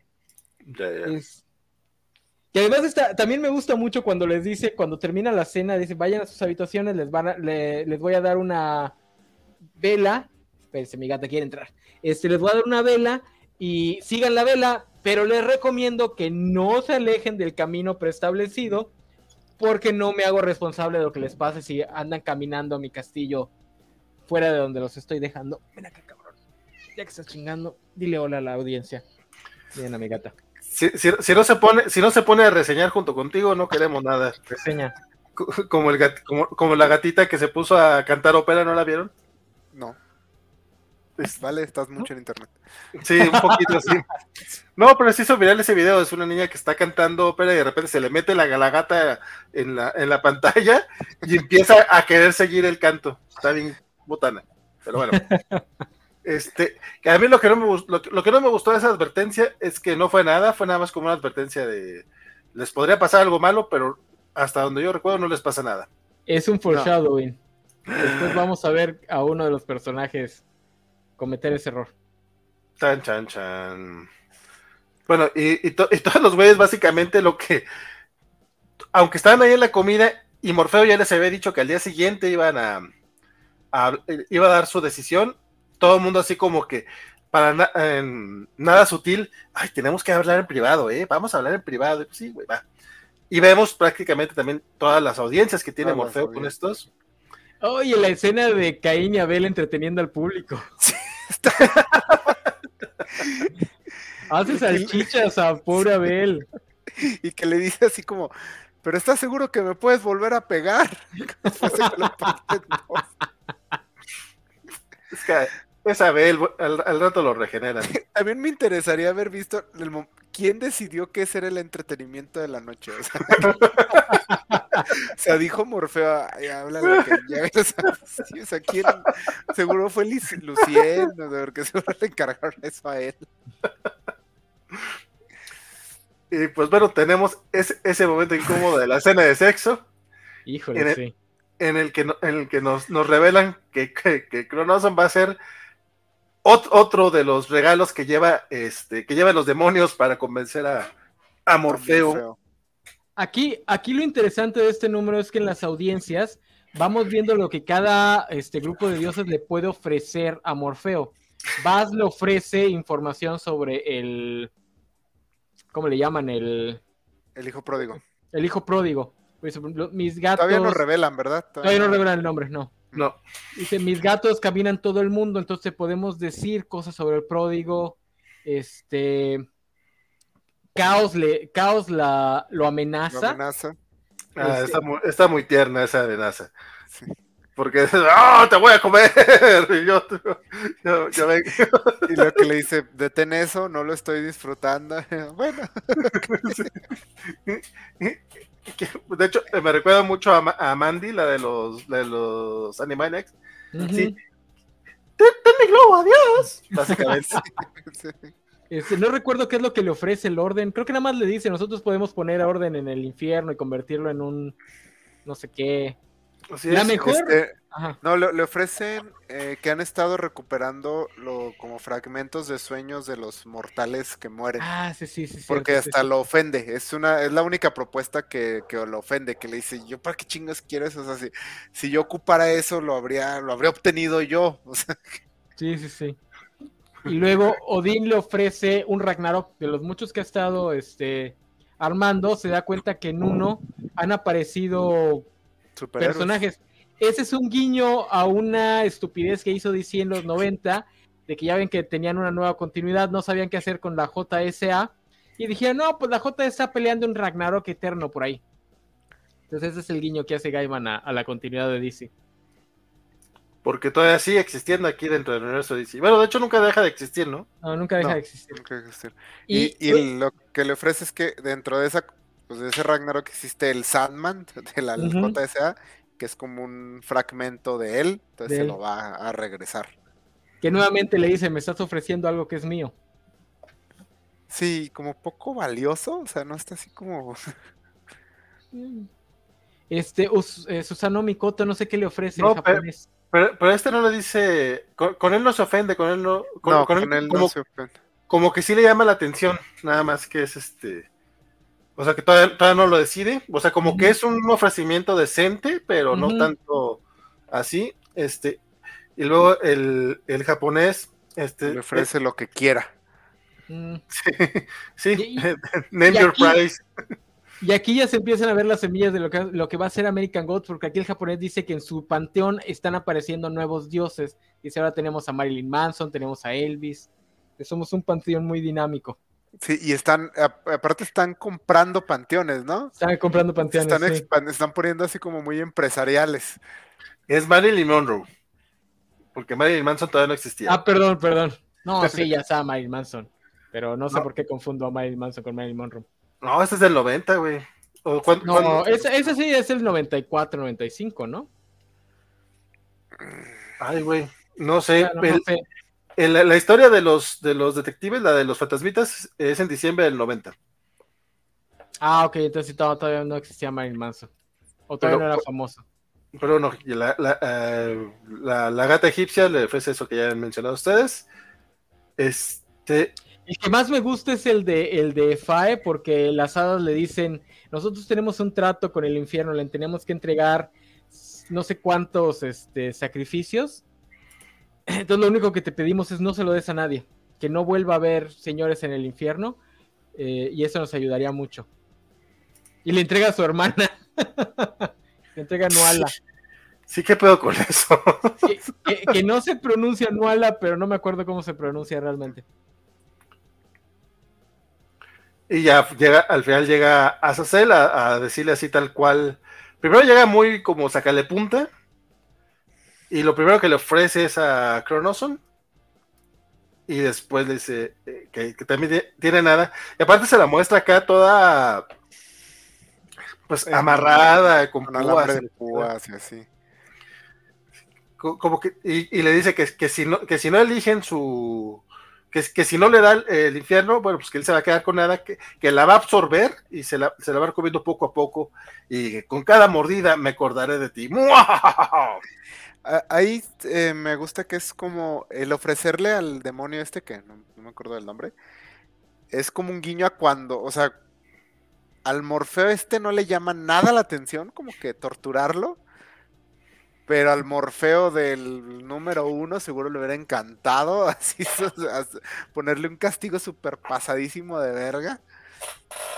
Entonces eso es como esta serie presenta mucho eso como el crecimiento que ha tenido Morfeo en estos veintitantos números. Sí, sí, básicamente ya, ya, ya, ya, no, ya no busca venganza por venganza. Sí, pues más bien ha madurado, o sea, ya, ya no toma cualquier cosita como la peor ofensa que le pudo haber ocurrido. Creo que no lo dije bien este, yo, estaba, tratando, estaba tratando de ser sarcástico.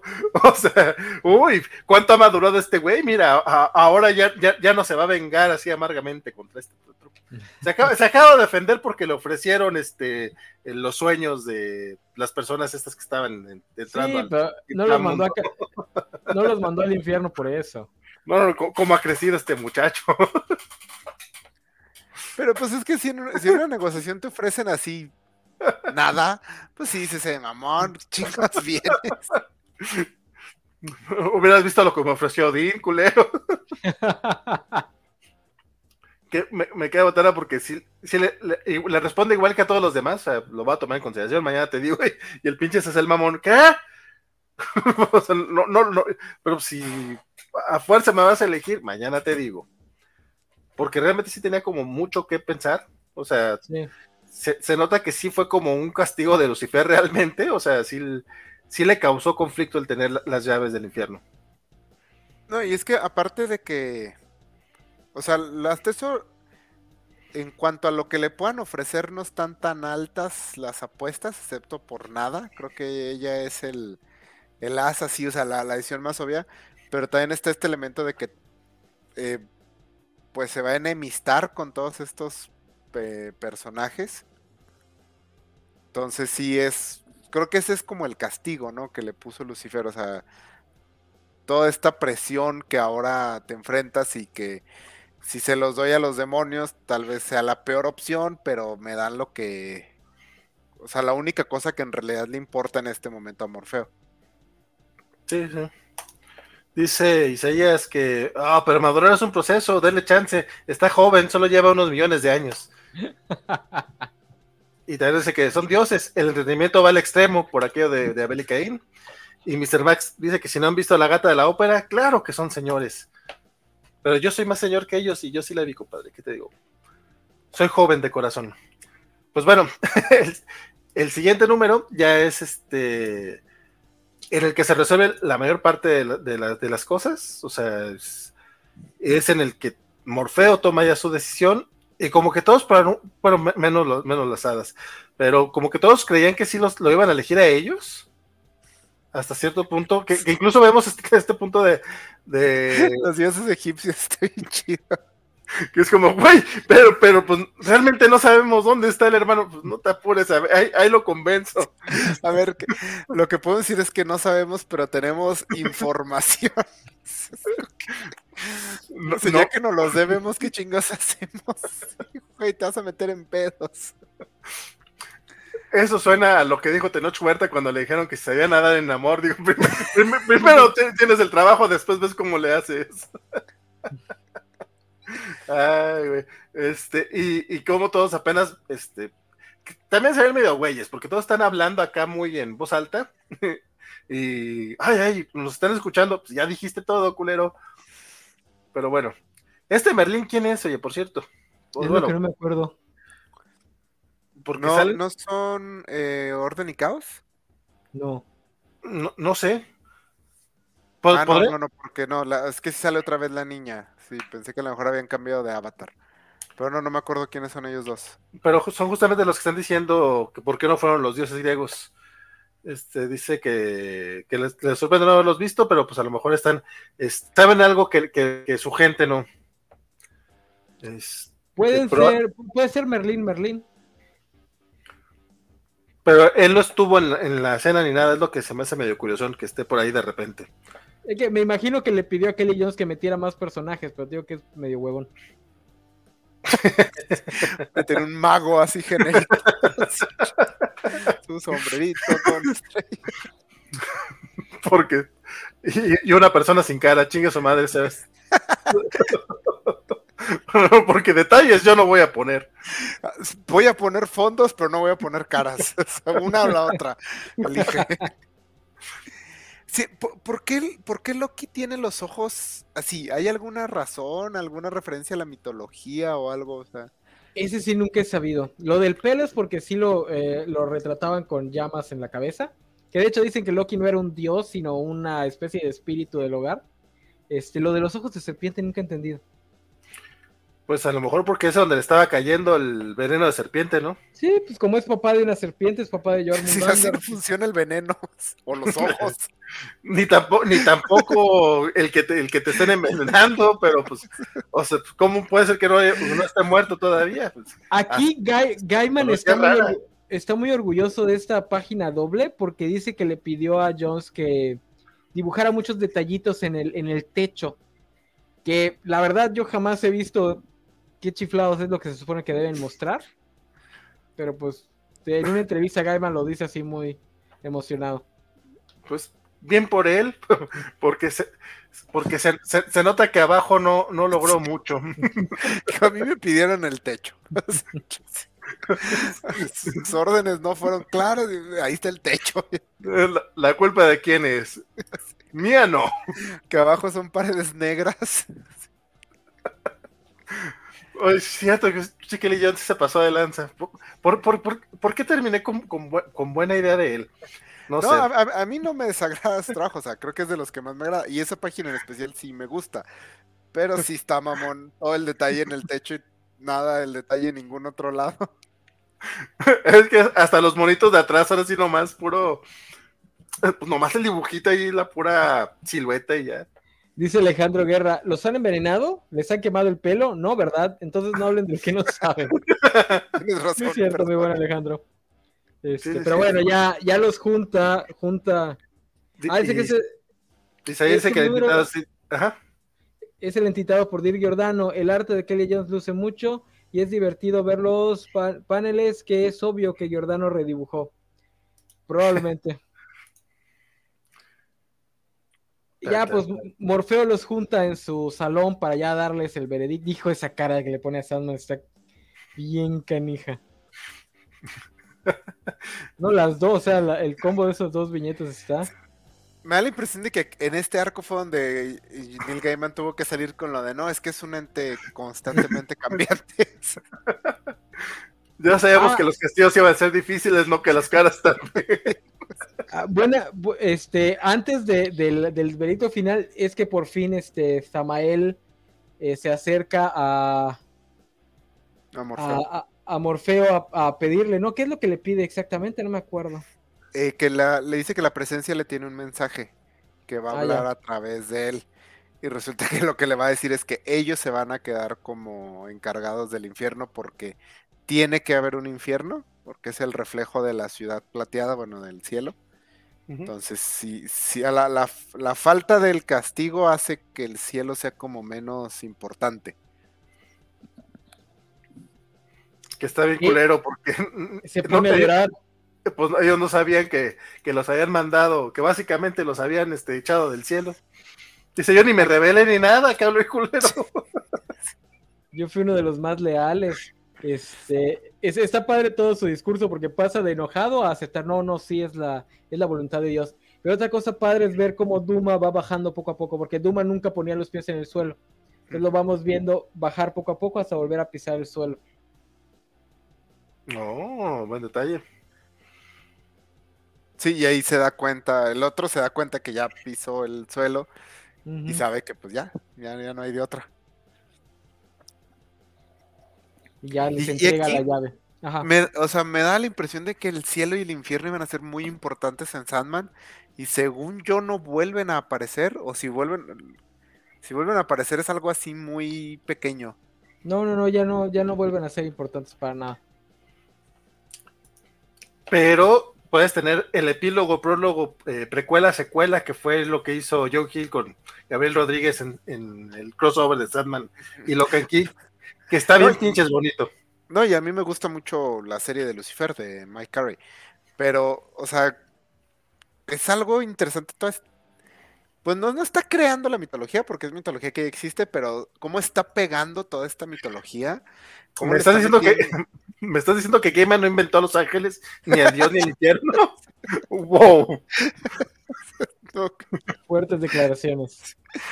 Este, y cómo la está ligando a una filosofía específica en este caso, o sea, como el, reflejo del cielo, el infierno, todo, por un número. O sea, es, es sorprendentemente ambicioso en lo moderado que está. ok, buen punto. bueno, ahora sí, ya los junta a todos, que nuevamente quiere Jones. Parece que nada más hizo a los, a los personajes principales, porque los demás son puras sombras, chingue su madre. Oye, pero esa vez sí puso fondo. Pues, si quieres decirle fondo a eso. Ah, vemos, vemos la arquitectura, dibujó las piedritas. Ya había dicho él, una u otra, o sea, voy a dibujar las piedras, pero los güeyes van a hacer siluetas, está bien, que le ya, dale. Kelly Jones ya no vuelve a, dibujar Sandman después de esta, ¿verdad? Según yo no. No, o sea, yo no recuerdo Que, regrese. No regresa para uno de A Game of You, ¿no, verdad? Yo, yo no recuerdo si, si regresa. o sea, según yo no. Sí, yo igual tengo la idea de que ya no regresa porque se me hace que aquí ya Gaiman dijo ya, ya, ya, mándenme otro, por favor. ah, es cierto, algo que sí es adorable la nube de tormenta que trae Thor en la cabeza porque anda bien crudo. y que aquí es cuando les dice eh, Morfeo que pues bueno, ni siquiera se los dice él, resulta que pues no le, no, no le va las llaves a nadie, porque las llaves ya, ya las reclamó este el ser supremo, que chingue su madre, y que parece que a todo, a todo mundo, de cierta manera, los, los, pues sí los agüita un poco, por, con, buena razón. ¿Bajo qué autoridad? Pues la de quién crees. está buena esa respuesta. No, y aparte me encanta que el que la está haciendo de pedo es el que no tenía, el que estaba bloqueando todo su asunto. Es egipcios. es el primero que va a hacer la de pedo. güey, ni tenías datos. Sí, es. sí, sí, está muy mamón eso. Este. Y, y a Sacel es cuando dice: ¿Saben qué? Este, yo renuncio a tu hospitalidad porque ya me voy a comer a, nada, ¿no? Y. Ah, de hecho, aquí es cuando le dice que, que bocado a bocado va a estar pensando en él y este Morfeo pues decide que, que aquí es donde se, puede ir a buscarla y pues ya que, ya que no es uno de sus invitados, ya no cuenta con esa, con el lujo de ser este, bueno, de, tener, ¿cómo se llama? la hospitalidad. hospitalidad, sí, el privilegio de hospitalidad. La protección. Y básicamente eh, puede ir a buscar, y de hecho primero busca a, a Cronoson antes que a, antes que a nada. Y aquí es donde le dice, ¿no? Que aquí es donde le dice, yo tenía el, derecho de, hospitalidad aplica aunque yo no conociera a todos los que estaban entrando a mi reino. Sí, sí, sí. Por, nada. Por nada, sí. Lo que es que las cosas se resuelven de manera un poquito rápida porque es cuando le dice este güey que, que, que, se lo va a comer, que se va a comer a Morfeo, y le cierra los dientes y, resulta que pues, pues ni madre, ¿verdad? Porque pues, están, en, están en el sueño y ahí Morfeo es rey y se chinga muy rápido a, las, y lo encierra en una... Por eso son como muy importantes todas estas reglas tan estrictas, tío, porque pues todos están súper poderosos, o sea, Morfeo está en una escala de poder así ridícula entonces sí es muy importante todas estas reglas que son lo que los limitan, porque de hecho él no podía atacar a Sasael porque ya le había prometido su hospitalidad. Y, y Azael no podía como atacar a nada porque también era protegida de Morfeo, pero entonces por eso renuncia a su hospitalidad para como comérsela. Pero dice, ah, pero bueno, ya no tienes mi protección, entonces ahora sí te chingo.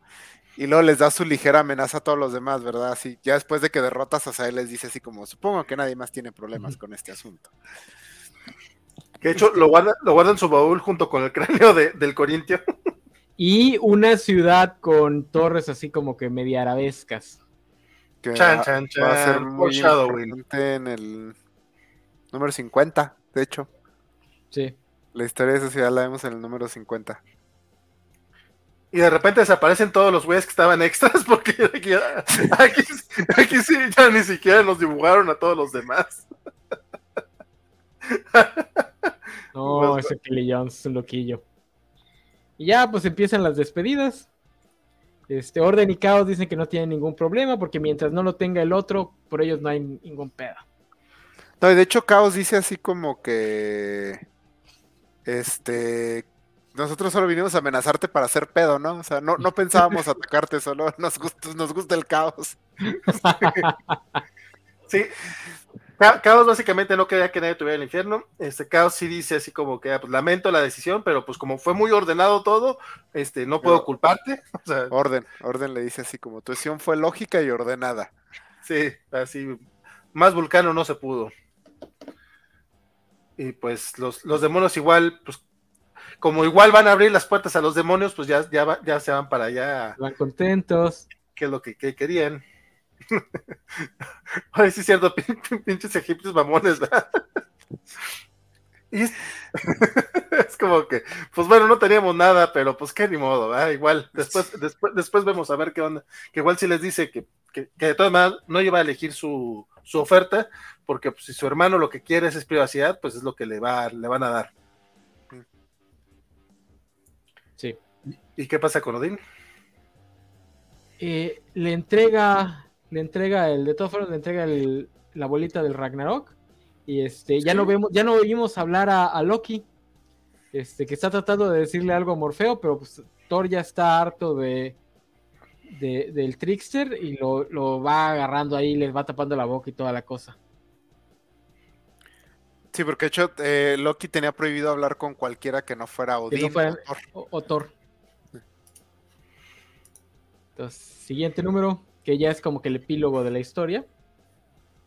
Oye, pero sí le, da- sí le deja el orbe, ¿no? No, Sí. no, no, no se lo No. deja. Sí se lo deja, ¿no? Después lo vamos a... No se lo deja. Según yo no. Sí, según yo tampoco. Ah, entonces no me acuerdo. Pero, pinche Thor, he estado esperando 12.000 años, por eso, ¿no? Es que no, do- 12.000, 1.200 años. Ay, siempre me confundo con, con, con, con ese Telfond de los, de los gringos. Twelve- bueno, 1200 son 1200. 1.200, esa madre. Creo, creo que sí hay algo de diferencia ahí entre 1.200 y 12.000. Aparte, Ah, pero- o sea, do- 12 veces 100. o sea, no está tan difícil. Un poquito No, sí. No como los franceses que te dicen 40, 20, Sí. 10 para 90. Ulala, señor francés. Es 4 veces 20 más 10. Más de más 10. ¿Y cómo se dice? ¡90! Aquí ya le. No, todavía no le dejan a la, a la alada, ¿verdad? No, no, no, ese es en este. Mm, Porque, porque tanto la comitiva de Ferry como eh, Susano Mikoto piden quedarse un día más. Ah, sí, cierto, que todavía quieren seguir platicando con él. Este... Sí, paso todos. Vemos este, el infierno, vemos que Duma y Samael están tratando de. Pues ahí poniéndose agustines. Y vemos por fin el reencuentro con nada. Agustines. Que este, este momento está muy, muy chingón, sobre todo porque Morfeo le dice, creo que tal vez, he, he pensado que creo que tal vez me excedí un poquito lo que te hice. O sea, ta- a, a lo mejor, ¿verdad? Poquitillo. Pero aparte le pone un chorro de, he estado pensando que quizás este, debería disculparme. O sea, o sea, no se está disculpando, está diciendo que debería disculparse. que ha pensado que tal vez debería disculparse, o sea, no está seguro. Y la reacción de nada sí es un ¿Crees? ¿Tú crees? Hijo de la chingada. Diez mil años pasé en el infierno. Ah, esta secuencia es muy, muy, muy buena. Que, que, además aquí es donde nos enteramos que la historia que escuchamos en la primera, o sea, la primera vez que escuchamos la historia de nada no estaba completa, ¿no? Ella le ofreció el trato inverso, deja tu puesto y vive conmigo. Pero él le dijo que no, o sea, que no nada más fue que ella se negara, él también se negó a vivir la vida de ella. ¿Es, esa, es la, ¿Esa es la historia que escuchan las mujeres? Probablemente. Sí, sí. Mira, no me acordaba de eso.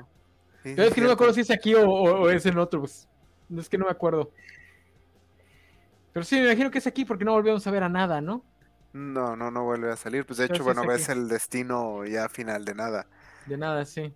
Pero sí, es, es me, me, gusta mucho esa conversión. Me gusta mucho que Morfeo siempre toma la forma con la que él, ella lo conoció. Es un detalle muy chido que me gustó que respetaran en la serie de televisión. Que, que, por cierto, ojalá no se tarden mucho en, en, si van a dar luz verde a la segunda temporada, porque el actor que agarraron para, para interpretar esta versión de Morfeo la hace muy bien. Es algo que todavía cometen mucho el error los gringos de cuando suplen a un actor blanco por un actor de otra etnia, que te agarran a cualquier actor de esa etnia. O sea, no buscan a alguien que tenga la misma personalidad. O sea, si, si tienes a un actor blanco que es súper delicado de las, de, de su rostro, que es casi así como que no es femenino, pero es muy delicado del rostro. El actor que agarraron para su versión afrodescendiente también tiene un rostro con unas eh, facciones para ese tipo de etnia muy delicada. O sea, es así como que en, en, ese, en ese espectro entre sin llegar a ser femenino, tampoco tiene la dureza de un, de un rostro masculino. Que ojalá lo puedan mantener para esta escena, porque, digo, ojalá también sea buen actor, porque sí es una escena muy bonita. Sí, y que también, tío, bueno, a pesar de que Vale dice que no pasa nada con Morfeo, sí es mucho el crecimiento del personaje. O sea, el hecho de que le dé una cachetada y no la mande otros 10 mil años al infierno, creo que dice mucho. No, lo, lo que yo digo es que se, se, es, es, darle demasiada concesión a, a, Morfeo. Es como que. Oye, oye, oye, oye, hay personas que nunca llegan a ese nivel de madurez. ¿eh? Este rompimiento, esta separación ya así como como dos adultos, es algo que muchos no logran, ¿vale? Ah, como no, no hay que gostear a las personas, perdón. Isaías dice, ojalá no, ojalá no se tarden mucho. No, dijo por eso digo, si la van a hacer, si no la van a hacer, pues ya, que no la hagan. Ya hay que aceptar que la perdimos.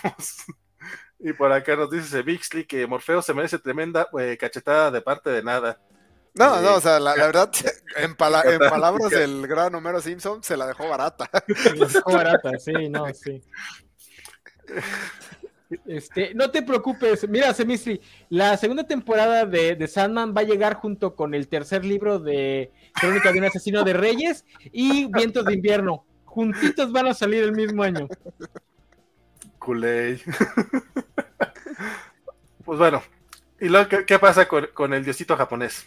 Nunca me acuerdo qué pasa con los dioses japoneses por, por, el, por el twist final. Nunca me acuerdo qué es lo que le estaba pidiendo. O sea, ¿cuál era la, la supuesta razón para quedarse un día más? Nunca la recuerdo. Ah, tampoco. Pues sí, parece... Se te olvida por, porque, porque le, sí, le, le corta la, el, la, payasada a Loki. Sí, sí, ya la, la que le. O sea, lo que te acuerdas es del twist, de que es. Loki. Ajá, del twist, de que es Loki que llega a un acuerdo con Susano Mikoto de que se quede él en su lugar este, para que él sea libre. No, o sea, le, o sea le, a Susano Mikoto lo, lo, el Loki le tiende una trampa. O sea, él no se va por decisión propia. Y de hecho Loki dice que lo hace porque Susano es un dios de la tormenta y le caen ah, sí, mal los dioses de la tormenta.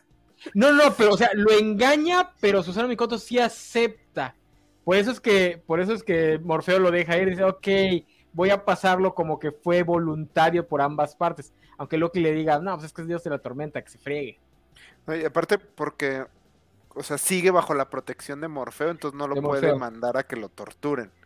Ah, bueno, sí, reemplaza. ¿no? Ok, te voy a dar el chance y voy a reemplazar a Susana Mikoto por una por una este, sombra sí, de ti para que crean sí. que estás ahí. Sí, Pero con esto Loki le va a quedar a deber un favor a Morfeo. También eso también algo... va a ser importante. Ya lo que les decía, esto es pura intriga para la ciega.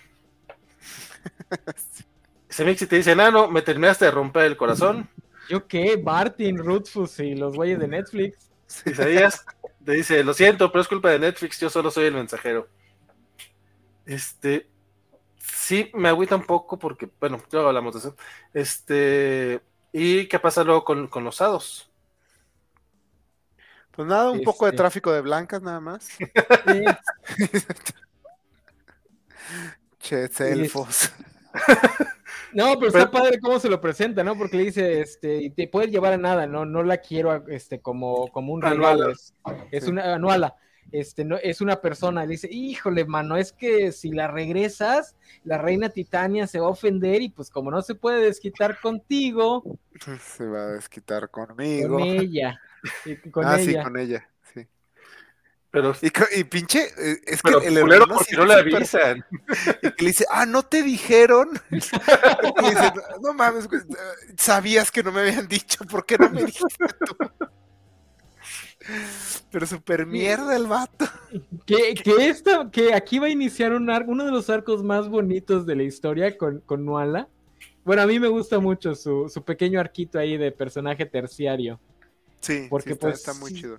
Pues sí, se ve que es una tipilla que pues vive en el privilegio, pero pues en uno de esos privilegios así bien, bien acotaditos, porque pues bi- bien mala onda todo el mundo alrededor de ella.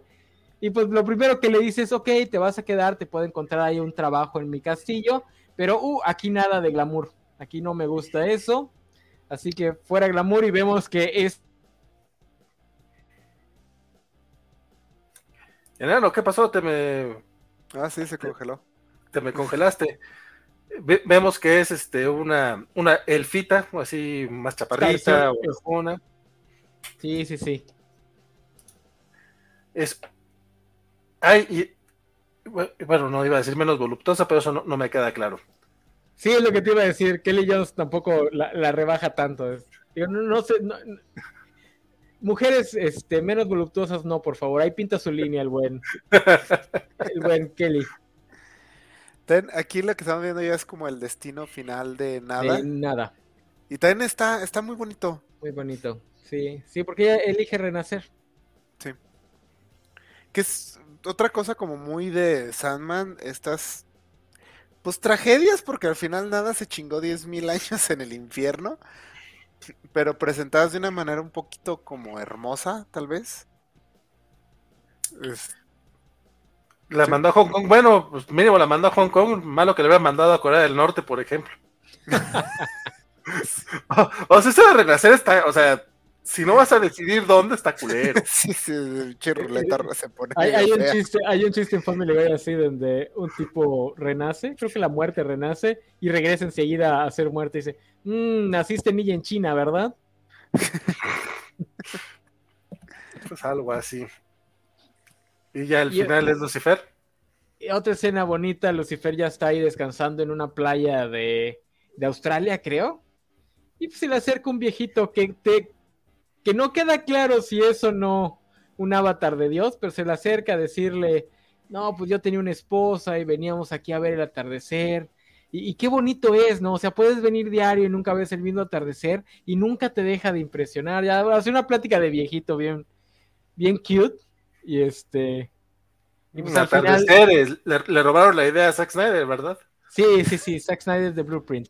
Este, y al final, cuando se va el viejito, dice, ah, pues ya me tengo que ir este, a mi casa. Se queda viendo el atardecer Lucifer y le dice, ok, ok, te lo concedo, sí son muy bonitos. Sí, son muy bonitos, sí, está bien chingón ese momento. Mira, e- ese, ese dibujo de Lucifer es como, como siempre presentaron a Lucifer aquí, en el universo de Sandman. O sea, como una belleza un poco femenina, eh, este, casi etérea. Aquí sí Pero se sí. parece también un poquito a, a, a este... A este Bowie. a-. Bowie. En la primera viñeta sí, en las otras dos no, porque al parecer este güey no puede hacer la misma cara dos veces, pero Es que no, no- no encontró la misma referencia de Bowie riéndose. sí, al, al parecer. Pero, Pero sí, mira- sí está muy chido ese, ese final, o sea, esa última viñeta con Lucifer. Que no habíamos vuelto a ver a Lucifer desde el segundo capítulo de esta saga. Desde que el mamón le dejó las llaves. Sí, sí, sí. Y ya fuera de broma, creo que aquí sí ya Gaiman se empezó a poner sangrón con los dibujantes y ya les empezó a decir, ¿sabes qué? Dame un dibujante, este, pues, con el que yo pueda hablar primero, ¿no? Antes de que empiece.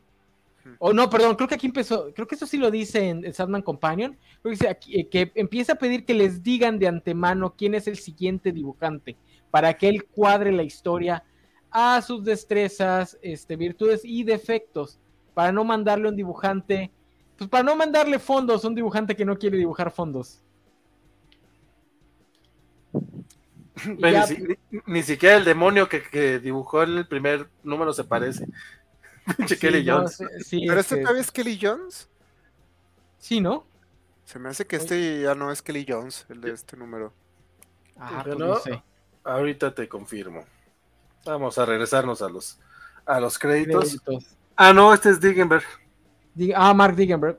Sí, esa es otra cosa que también ya pidió, que le dieran un dibujante para toda la saga. Que no se los estuvieran cambiando a mitad de, de camino.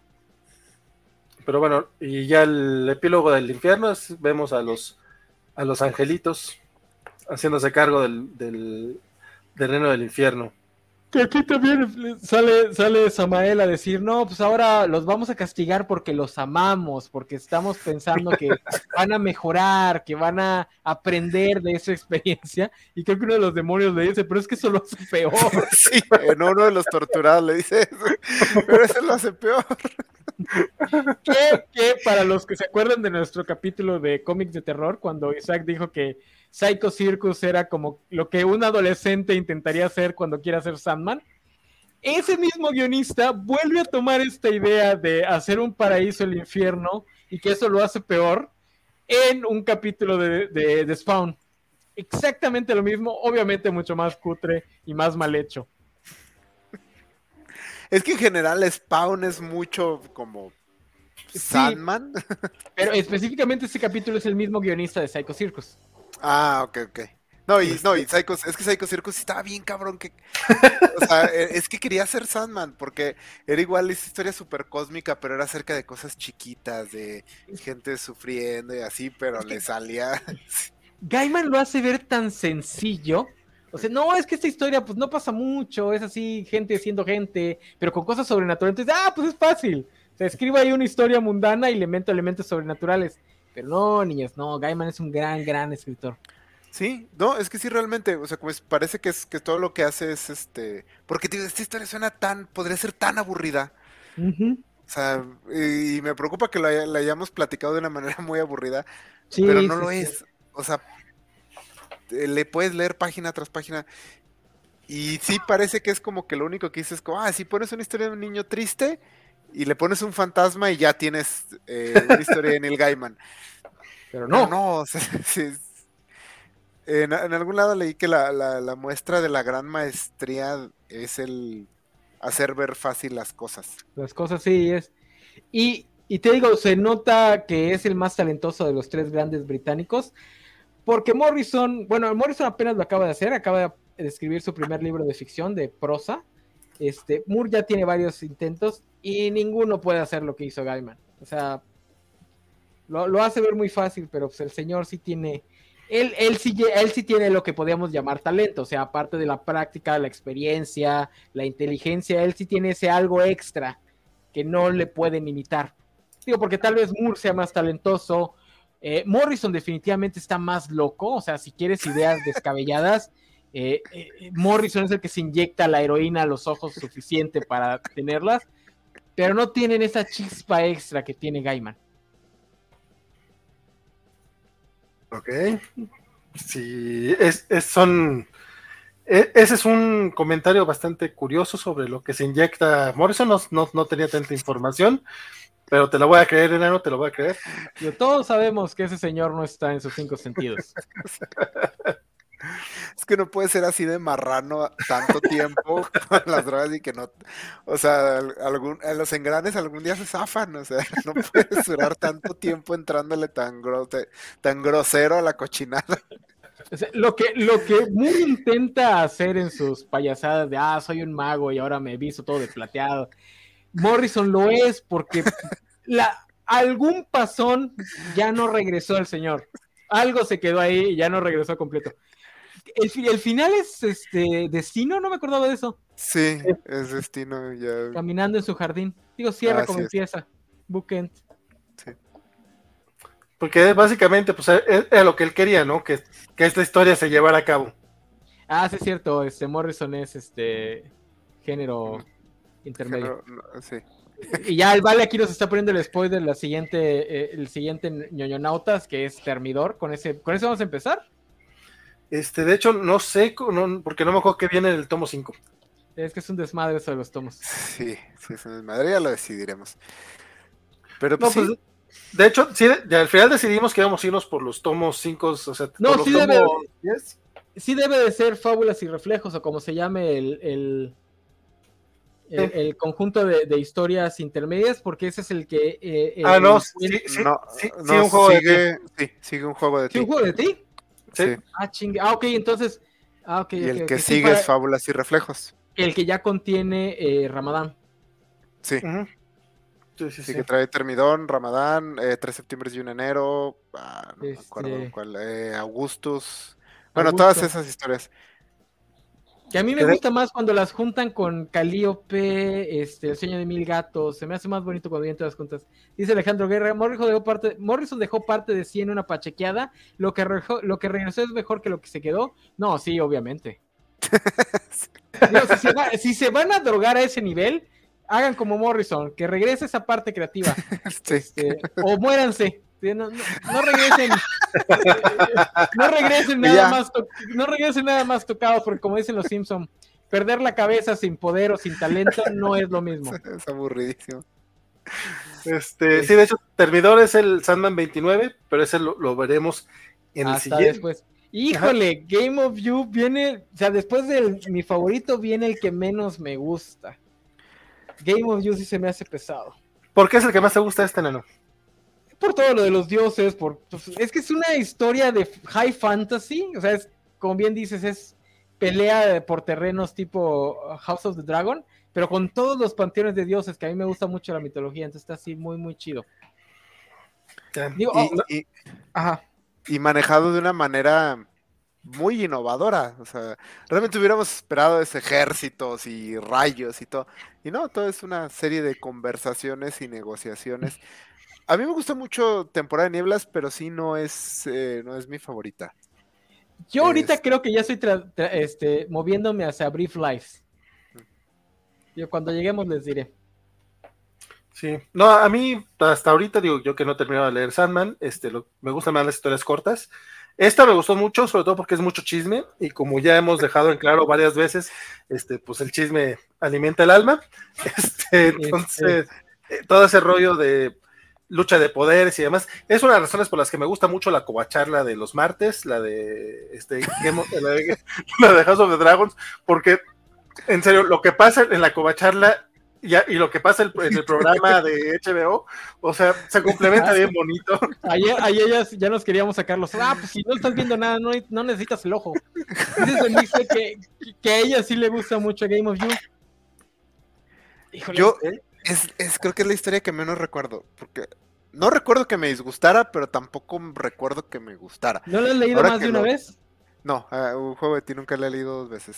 Este, híjole, la teoría de Gaiman me gusta mucho, pero 20 años después sí se siente medio, medio terfa, este, de que dices que es una historia muy femenina.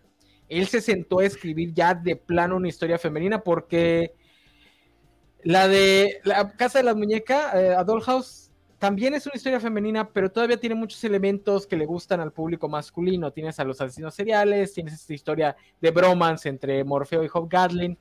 A Game of You se sentó a escribir una historia que sabía que no le iba a gustar a la mitad de su público.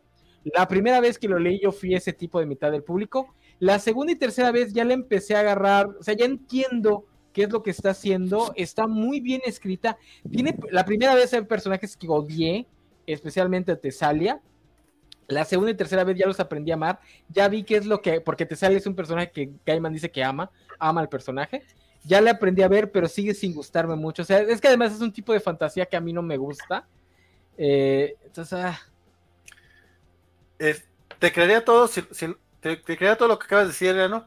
si no fue por la mentirota que dijiste que el público femenino no le gustan las historias de asesinos seriales. en mi experiencia, el público femenino adora ese tipo de historias. no sé por qué, me preocupa un poco. 20 años después me gustaría que Gaiman retomara su teoría y la replanteara con un lenguaje distinto, porque sí tiene algo ahí, pero obviamente el lenguaje que usó en los 90 estaba muy fuera de, lugar. Ah, últimos comentarios dice Isaías que ese final del infierno parece sacado de los Simpsons y es divertidísimo. Sí, sí, sí. De hecho, sí. Eh, Morrison es más droga que persona y lo amo. Eh, creo que esto ya lo hemos visto. Este, dice Semixty que ama esa introducción de destino y, ya se viene lo pesado. Bueno, no es tut, es una carita. Eh, Morrison dejó parte de 100 en una, en una pachequeada, ¿cierto? Eh, dice Bernardo, empiecen con A Game of You, que es lo primero del Deluxe que fue la que prometieron iban a seguir. Me hicieron comprar los cinco tomos y me dejaron como novio de pueblo. No, no, no, los tomos los te compraste tú antes de que empezáramos estos programas. Vas queriendo aventar culpas aquí a uno. Alejandro Guerra, si no regresa más que. Ah, esto también ya lo hemos leído. Es que tal vez estaba muy oscuro esa covacha y se confundió. Eh, dice que Isaías que con A Game of You se va a dormir. Este, y por acá Semixty. Eh, cada, que mencionan eso, eh, dice que a sí le gusta. Y dice, más o menos porque sí respetan que Wanda elige su identidad, aunque es raro lo que pasa con la luna. Pero ya lo platicaremos este, el próximo mes. Eh, Bernardo dice que te sale, salió en el último de la serie de, Cuando, cuando Isaac dijo que esta serie dio por un montón de spin-offs, no estaba exagerando. O sea, la cantidad de spin-offs que hicieron en los 90 de esta serie es, digo, porque también como revivió muchos personajes pequeñitos, luego vamos a ver a Press, DC aprovechó para darle serie a todos esos personajes que ya tenía ahí en su catálogo. Por ejemplo, el spin-off de The Dreaming, que en general es considerada una mala serie, que nunca han recolectado, duró como 80 números de Dreaming. Chingo de números. Aparte de eso, hay miniseries de Tesalia, Dead Boy Detectives, Lucifer también son como 80 números. Esa, bueno, esa sí es buena. Más el, el ahora que revivieron el, el Sandman Universe y todo. No, no, no está. Y es o sea, me gusta un chingo Sandman, pero es un poco intrigante lo exitosa que es. O sea, no, no, no, no sé por qué gusta tanto Sandman, sobre todo como al. Supongo que sí pegó en un mercado que no era el sí, pegó en un mercado que no, es, que no es hace 50-50, pero también es pues que dura tanto. Por acá dice, es que a él le gusta cómo, cómo se empieza a conectar con Kylie Wans y las miniseries de Death pero en general me cuesta mucho trabajo leer ese arco. Ah, y este, Sí, sí. Bernardo dice que les encantan las historias de asesinos seriales a las mujeres y en el último especial del stand-up de Andrew Schultz hace un chiste buenísimo de eso. Nos recomienda ya que está en YouTube. De hecho, ya tiene para semanitas recomendando ese, ese stand-up. El buen Bernardo dice: Y ahora sí, eh, no va a haber segunda temporada en Netflix. Este, se me pero, pero se lo pueden llevar a HBO Max podría ser. No va a pasar. No, HBO más menos dinero les va a dar. No, no, no, pero HBO Max ya eh, dijeron que le van a dar dinero a series que, que, me, que, que, que, lo, que lo puedan, este, pues, que le puedan sacar, ya, ya estando en casa, por así decirlo, otra vez en casa, también le pueden sacar provecho en toda la parte de merchandising. Ay, hijo, para que aparezca este, el Darkseid y el, y el Batman de Zack Snyder en... ¡Uh! lo que todos queremos. Dice Semixty, por cierto, si no han leído Sandman Mystery Theater, háganlo, está buenísimo. Semixty, todos en la mesa dijeron que les aburría. Eh, bueno, no. Es que ella se refiere a la serie regular o al especial, porque el especial se llama Midnight Theater. Ay, ay, ay, Que es aburridísimo, que es aburrido con la chingada. Y el Mystery Theater fue una serie escrita por Matt, Matt Wagner, este, también duró un chingo de números. Pinches 90, está bien chingón eso. o sea, X-Man, la serie de X-Man duró como 75 números. Tenían dinero para quemar. Dice. realmente no, ese fue parte del problema. O sea, sí, tenían dinero para quemar y después se quedaron sin dinero porque lo quemaron. es que Sandman está científicamente diseñada para los snobs insoportables como yo. No, de hecho no, es que Sandman está tan bonito que igual te puedes saltar todas esas partes snob. Sandman es, eso sí, es como que la versión intelectual del MCU.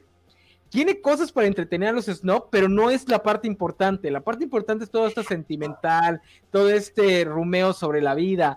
Todo lo snob está ahí para entretener justamente a ese público que es snob.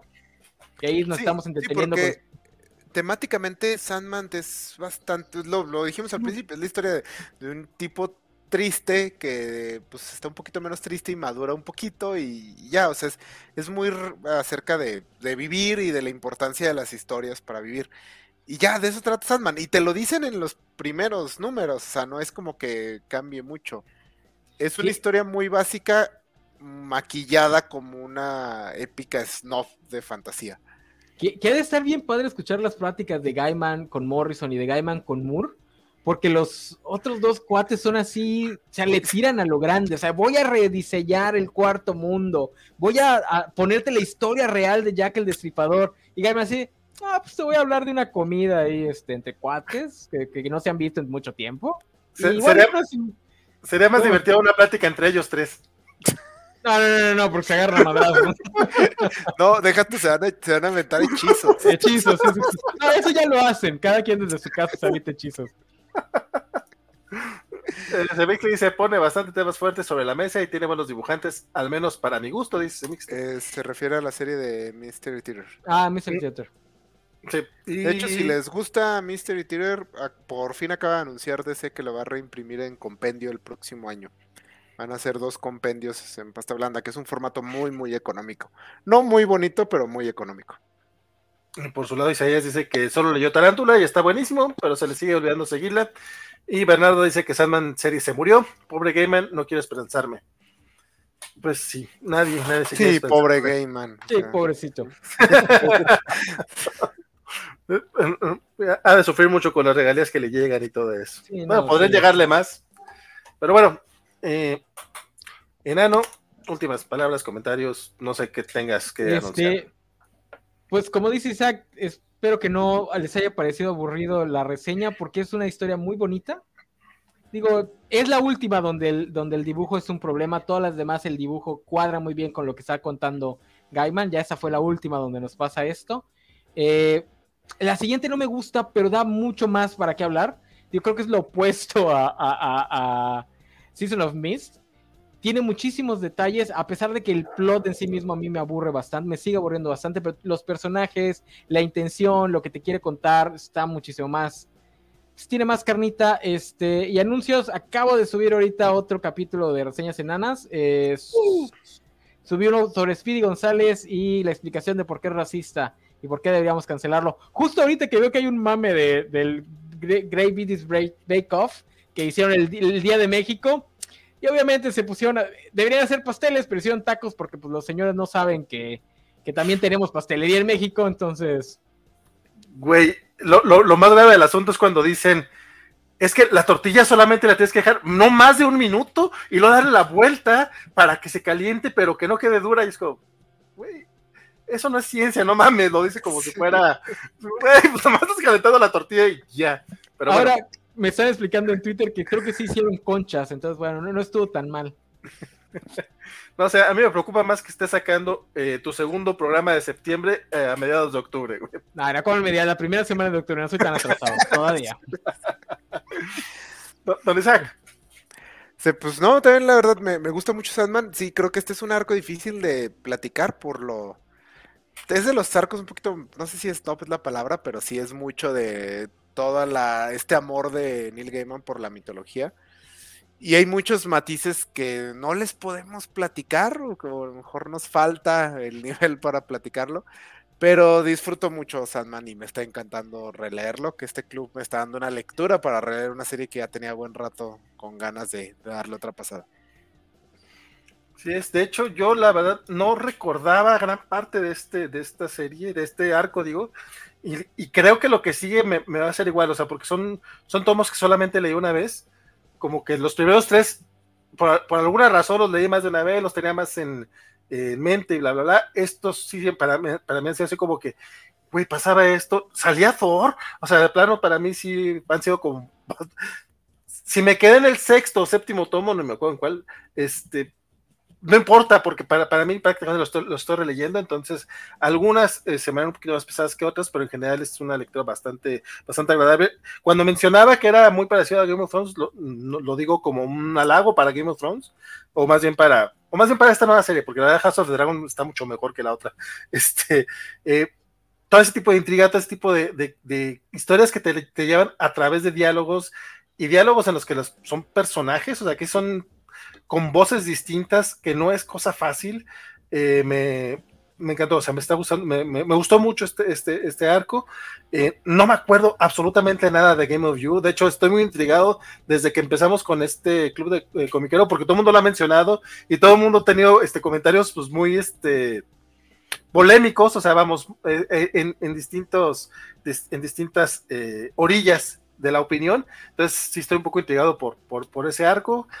Probablemente es casi seguro que, lo platicaremos el miércoles 9 de noviembre. Vamos a hablar acerca de los números del 32 al 37 de The Sandman, porque el 29, 30 y 31 forman parte de otro arco que por alguna razón en el orden original de los tomos aquí les valió queso y pusieron primero este. Pero bueno, ya será cosa de, eh, ya será bronca de los niñonautas del futuro. ¿Qué pasó, enano? Que ese sí no esperen adaptación a la serie porque no llega, o sea, aunque haya segunda temporada, no llegan a tercera.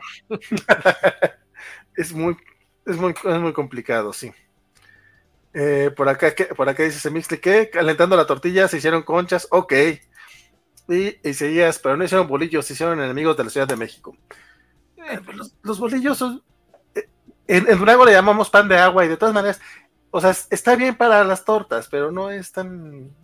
Bueno, es todo de mi parte y también de todo mí, este, que, que hablemos eh, en esta ocasión. Muchas gracias, Isaac, muchas gracias, Enano, muchas gracias, Semixli, Isaías, Bernardo, este, que andaron por acá, también anduvo Alex Guerra, eh, y, ay, ¿quién más? Ah, pero también estuvo este, Javier Sario, como no, Arturo Aguilar, creo que estuvo desde el principio, y el buen Jus Ríos. Este, alguien más, seguramente se olvidó, disculpen ustedes, y a todos los que vayan a, echarle la escucha a esto, ya sea en formato podcast o en video posterior. Muchas gracias por haber aguantado estas dos horitas y nos vemos el próximo mes en este Club Comiquero de Lectura.